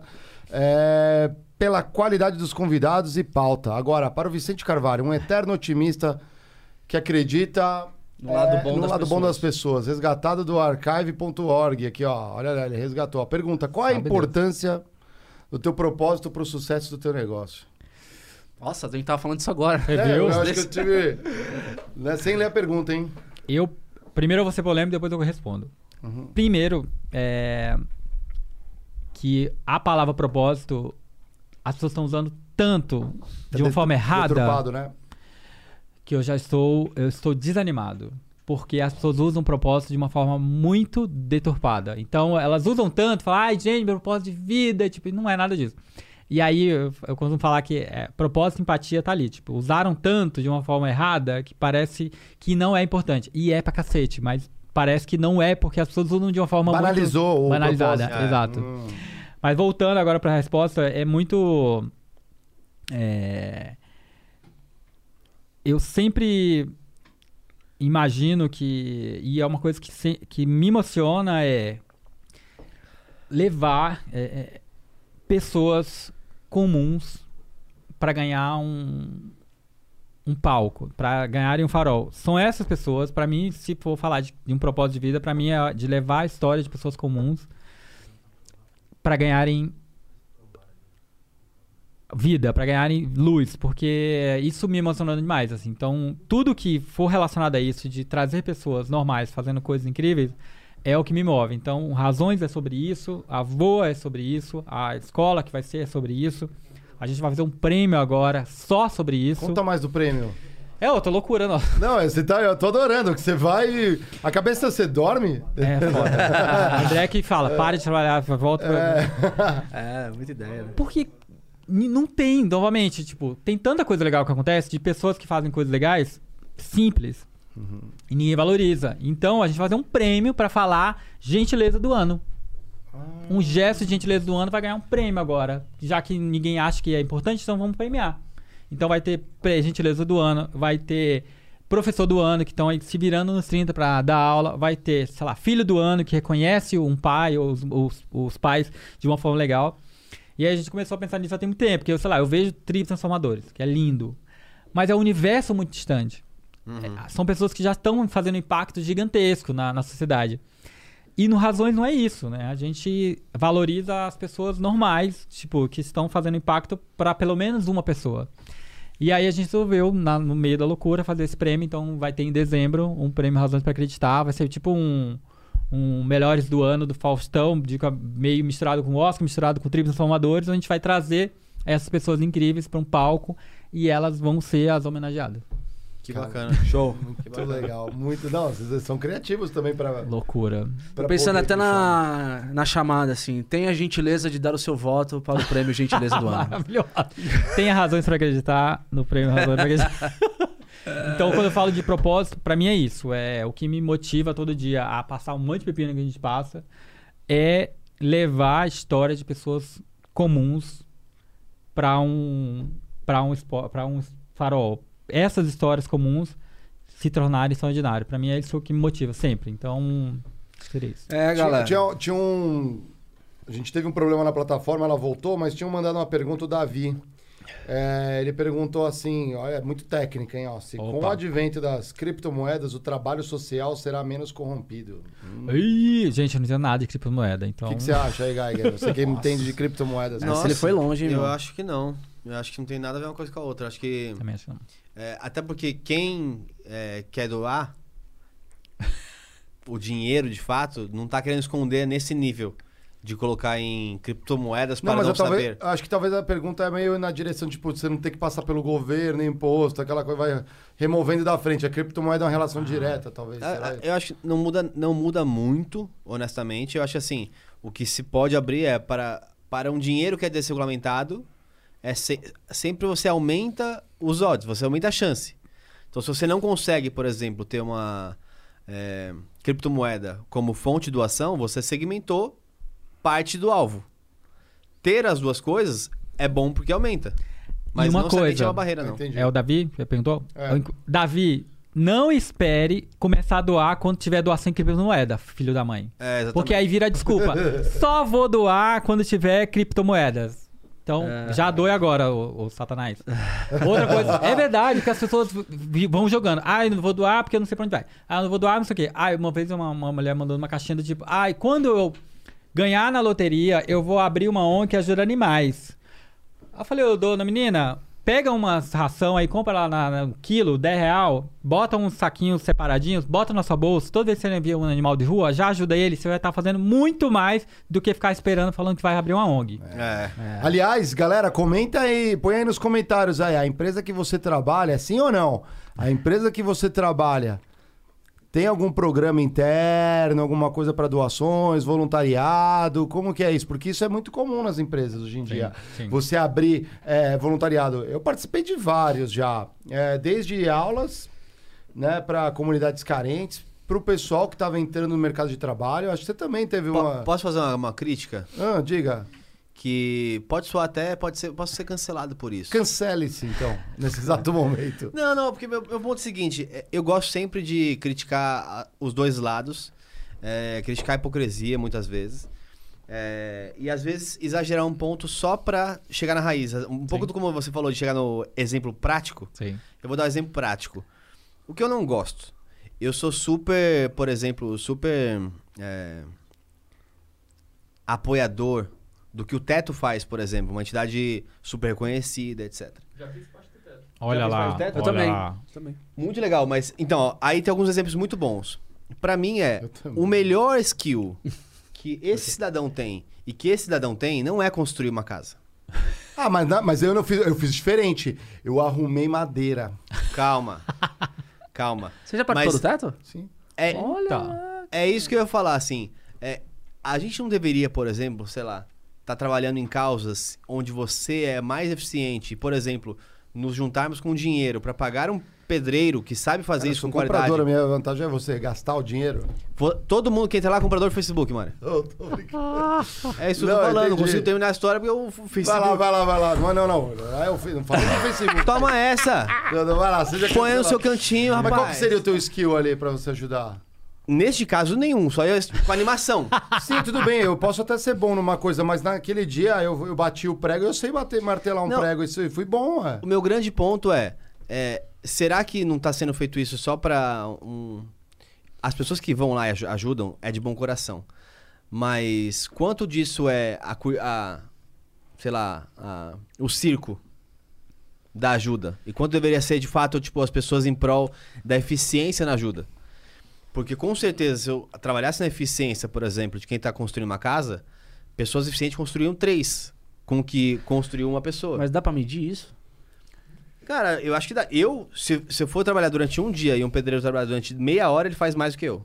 Com certeza. Não tô falando que ele. Ah, sim. Não, eu ele que deveria é um ganhar mais ponto. por isso, beleza. Eu outra acho bem coisa, legal esse mas- ponto. Eu acho que é, é interessante, eu nunca tinha pensado por esse ponto.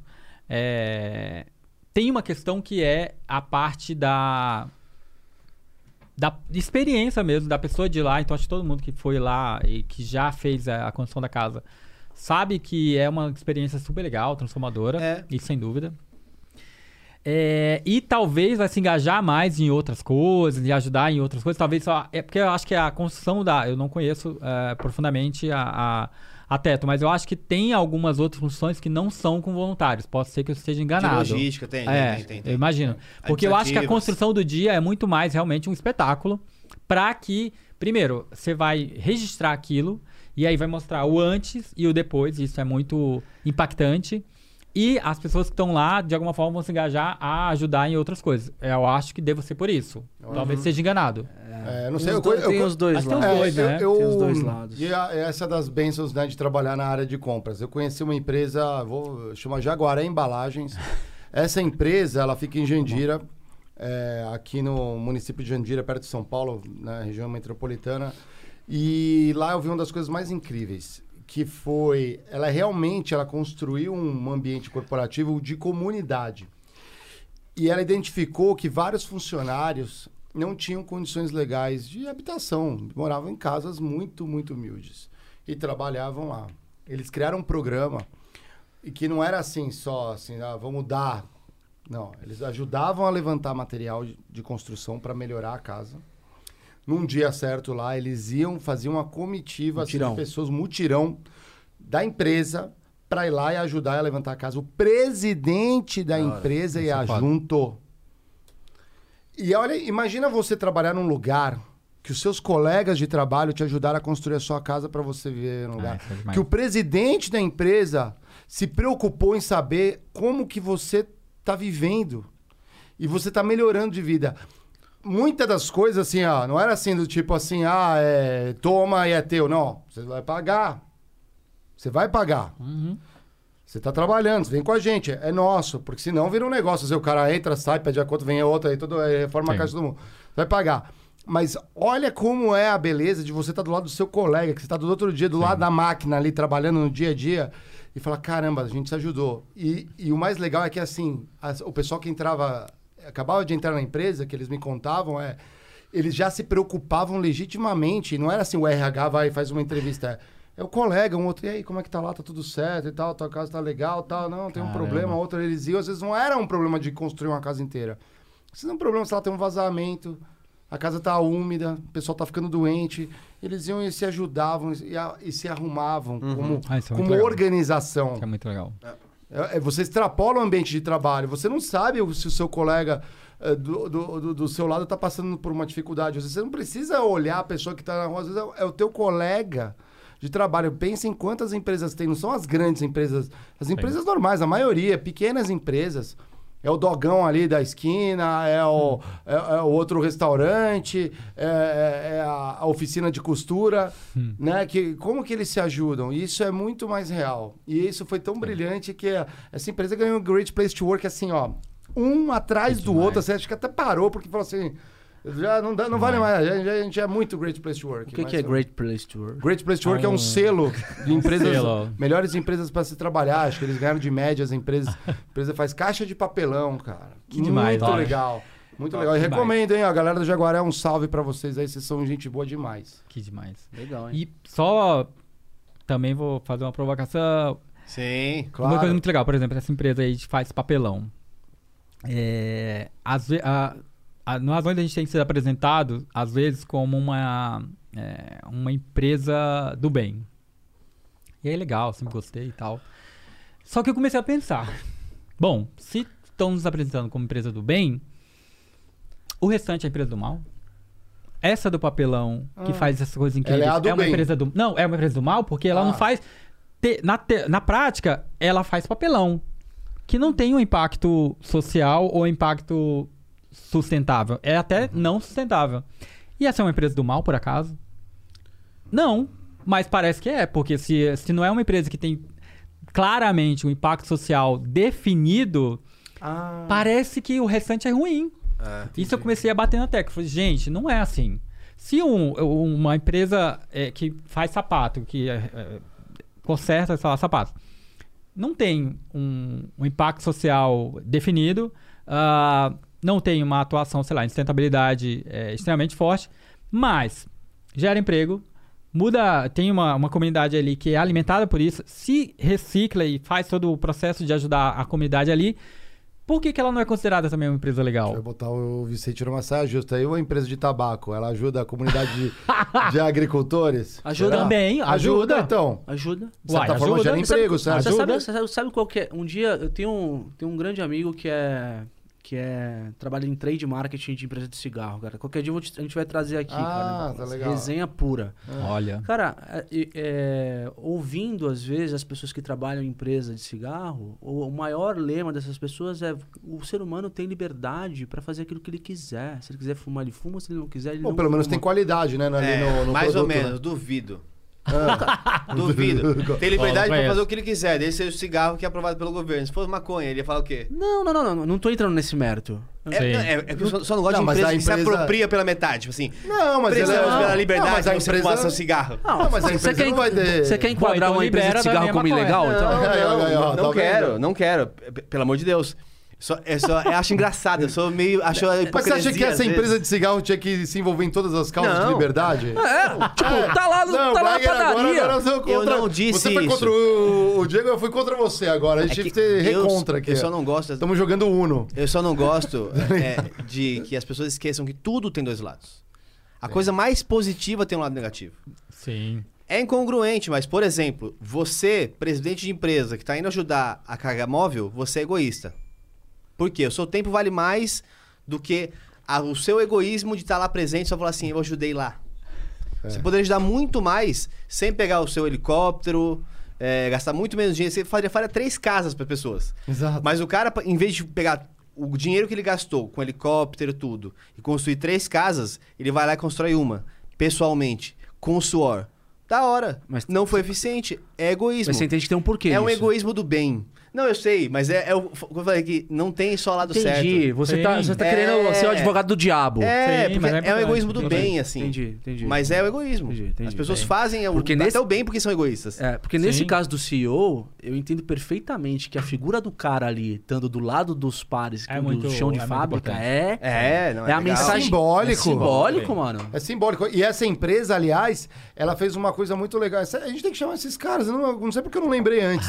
mas eles criaram todos os valores da empresa. Não foi assim, algo assim, ah, a gente cria os valores da empresa e vocês. Bota ali no Ô, quadro. e- Eles chamaram todo mundo, foi um colegiado que o pessoal foi Tá mandando as opiniões, escutando e falou assim: legal, a maioria pensa nisso, vocês concordam? E aí foram fechando, afunilando e falou: então esses são os nossos valores. E, e a gestão é à vista. Qualquer um da empresa sabe se a empresa vai lá, e acho que eles tinham um tubo assim que ia enchendo de água. Mês, é, todo mês ia- e eles iam marcando, ó. Se o mês foi ruim, o objetivo anual, assim, toda empresa tem um target, um objetivo. Sim. E era visível, então você, eles, me- eles fizeram exatamente isso comigo. Eu passando na fábrica, chamaram um cara assim, aleatório, assim, ó. Escolhe alguém aí. Eu falei, ah, esse cara aqui, ó. E chamaram um cara, saiu da máquina, ele tirou as luvas assim, foi lá e falou assim: fala aí pra gente aí, a empresa tá indo bem ou mal? Ele falou assim: a empresa tá indo bem, mas esse mês aqui foi mal. Eu fiquei assim só. Que demais. isso. E ele falou assim, ó, e aí ele falou, por que tá indo mal? Aí eles tinham umas gestões, assim, que eram com caixas, umas colmeias de papelão, numa, num paredão que era de gestão à vista, e falava assim, ah, esse mês foi mal, porque olha só, teve um problema na máquina, a manutenção não conseguiu arrumar, arrumar a tempo. Mas não é assim, tacando pedra na manutenção aqui, todo mundo aqui, e aí, quais são os Sabia que planos? um problema. O que as outras áreas conseguem ajudar a manutenção para resolver o problema logo?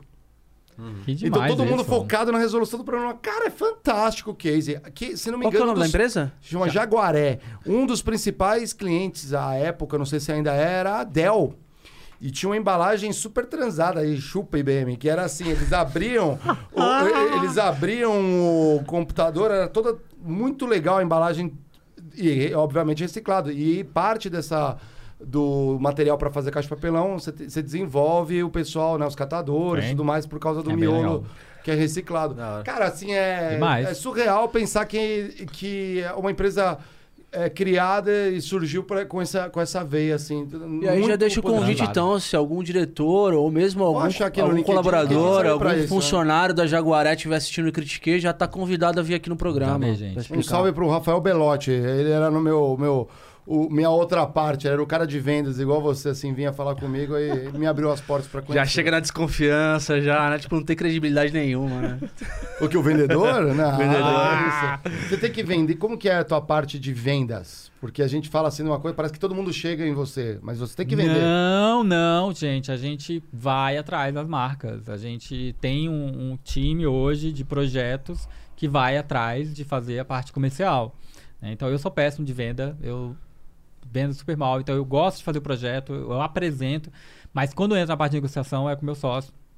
Então eu sou péssimo. Mas hoje em dia a gente tem uma equipe que é focada em criar os projetos e ir atrás das marcas e ver as oportunidades. Que então é, elas nos procuram hoje em dia, mas muitos a gente vai atrás. Então a gente, sei lá, contou uma história, como a gente contou agora, vai contar a história de um menino de 19, de 19 anos que adotou, é muito legal, adotou um cara de 53, é, que é ex-morador de rua, e é isso, também é- levou pra casa, e aí o menino de 19 anos chama o cara de filho, e o cara de 53 chama ele de pai. Nossa. Que incrível. Ah, Que meu espetáculo. É lindo. Que incrível. E aí a gente tá fazendo uma série pro Dia dos Pais em agosto, e aí a gente tá procurando uma marca pra patrocinar essa série, por exemplo. Então eu, é esse tipo de eu já gente faz. estou super torcendo também para que aquelas conversas é, fluam, porque eu quero muito ouvir você com essas histórias, trazendo pessoas é, que sejam é, relevantes para a vida delas.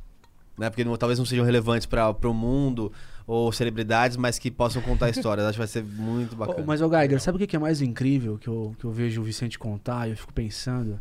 É, e aí você falou na- no ponto de vendas, né, Mário? É, na verdade, o cara, o que, que ele é? Ele é uma plataforma, ele é uma referência. As pessoas, elas passam na rua, por exemplo, e elas verem uma, elas eh, presenciam uma cena uma cena única ali, é, que realmente impressiona elas, elas lembram do Razões. É. Esse E é foda. tipo uma venda involuntária que não é uma transação financeira. Exato. Eu não, eu não tô ali batendo uma. Eu, eu, quando quero filmar e mandar por razões, eu não quero bater uma meta. Eu não quero monetizar. Eu quero fazer aquilo é, voar. Eu quero que as pessoas é conheçam legal, aquilo, gente. cara. É muito. A gente recebe. Quando acontece, fala: "Ah, Meu Deus, aconteceu uma coisa, eu lembrei de vocês na hora. E aí mandam, assim. E aí, às vezes, quando é alguma coisa viral, mandam ensandecidamente até a gente responder e publicar. Isso é muito poderoso. Imagina, a- acontece alguma coisa na vida da pessoa e fala. "Ah, Agora eu vou mandar por razões, que isso aqui é muito legal. Lembrei, é, tipo, lembrei. é, Lembrei, é. e tanto a gente tem uma hashtag que é Vim pelo Razões, que é tipo, a gente publica e aí a pessoa, ai, vim pelo Razões. Então já, já digita aí já, ó, porque você que tá vindo pelo Razões, vim pelo Razões. Quero ver Flodade vir pelo Razões aí agora. Exato. É Você já, você já viu um filme chamado Corrente do Bem? Não. Corrente É do Bem é, é com o mesmo menino do Sexto falar. Sentido. O que que acontece? Qual que é a grande sacada desse filme? É, o moleque, ele desenvolve uma corrente, uma relação entre pessoas, onde ele faz um favor ou algo que um- uma pessoa precisa muito, sim. E a pessoa fala, nossa, mas como eu po- posso te retribuir esse favor? Você não precisa me retribuir o favor. Você só faça a mesma coisa Pra alguém, né? três Eu vi pessoas. esse filme, é muito legal. É muito legal. Então, Muito foda. bota na cláusula do teu contrato lá de 19 páginas, que eu gravei até o número das páginas. Coloca Ô, lá. Hã? Esse é o cara mesmo comercial. números, do É. número. Não, coloca lá, cara. Coloca assim. É, faça o. Faça a corrente do bem. Tipo, faça essa mesma coisa que a gente tá fazendo pra você, pra ter as pessoas que você entende que precisem, entendeu? Isso é bem legal. E elas fazem. É muito legal. A gente tem várias histórias de pessoas que foram beneficiadas e elas estão repassando isso. Elas começam a refazer outros movimentos. Isso é. É, eu, Incrível. eu sou suspeito pra falar, eu sou o cara mais que quero doar, quero ajudar com as coisas. Vim, vim pelo Gaulês.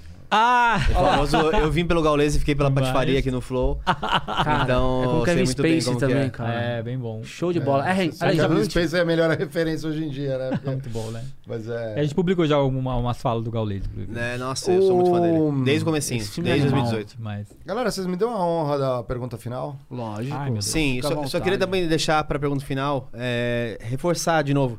Pega depois aí, Borga, o nosso estagiário vai pegar os projetos principais aí pra fazer um questionário. E aquele que tiver mais votos vai pro. A gente vai doar dois mil reais pra vaquinha, certo? Ah, é. Isso, vamos ver o emblema, então. emblema. Vamos ver o emblema, galera. Vamos ver o emblema antes da minha pergunta final aqui, hein? Temos emblemas, Vicente. Emblemas. Pra resgatar o Emblema. qual que é a palavra-chave do. Ai, Oi? que demais! Acredite. Acredite. Tem até o beija-flor ali, cara. Você lá. viu? Quem que fez isso? Ah, a gente. Aldo. Valeu, Aldo. Aldo, Aldo já tá- virou figurinha repetida nossa aqui, fazendo vários dos nossos. Borga, qual que é? Aldo o quê? Aldo de Moraes, cara. Aldo faz Excelente. direto aqui hein? conosco. Ah! A gente apoia ilustradores é, gráficos, aí, é, Freelancers. freelancers e tudo mais para poder fazer o emblema. Então a galera Aí. hoje que tem talento e que, E que tá. vive de fazer emblemas. Já- exatamente, né? na verdade, é, exatamente, a gente ajuda, é jovem, tá crescendo, estudando e tudo mais, e a gente Demais. ajuda com o emblema. Se você resgata o emblema, Aldo de, De Moura. Moura, de Moura. O, o Muso ilustra, né? Mostra aí, mostra aí o. O Stag deu um- Instagram o- dele. O Stag, Demais, o Stag se enganou aqui. É Aldo Stag- de Moura. Muito obrigado, Aldo. Oi. Olha pra aquela câmera ali, que a galera tá vendo as duas coisas, pra poder comparar. Ah. Ah. Faz assim, ó, segura a plaquinha. É de dois anos atrás. com um topetinho eu sei qual é ali, essa ó. foto. É de dois anos atrás. no dia que eu fiz um TED. É, Bacana. Foi, Faça a pergunta, foda. Marão. Não, antes de fazer a pergunta, siga a gente nas redes sociais. Se você clica, se inscreve, fortalece. O Instagram a gente precisa de uma ajuda de 10 mil seguidores pra ó, fazer o arrasta pra cima. Fortalece aí. Fortalece a gente também, pelo amor Sim, de eu Deus. Aqui a gente, ó. Ô, sabe uma coisa legal? A, Ah, a gente tá. Eu já falei com a equipe, a gente vai pegar alguns trechos que a gente tá falando aqui, a gente vai soltar igual vocês fazem. Os Ah, trechos que eu acho bacana. Que legal, os ai, cortes. meu, puxa, Pô, os- lógico. Cortezinhos, os rios e tal, que legal, que legal. de bola, Espero que eu não tenha falado muita besteira aqui. Aí. Geiger, você Não, ser eu- cancelado. Às vezes a gente divaga aqui, cara. A gente, ó.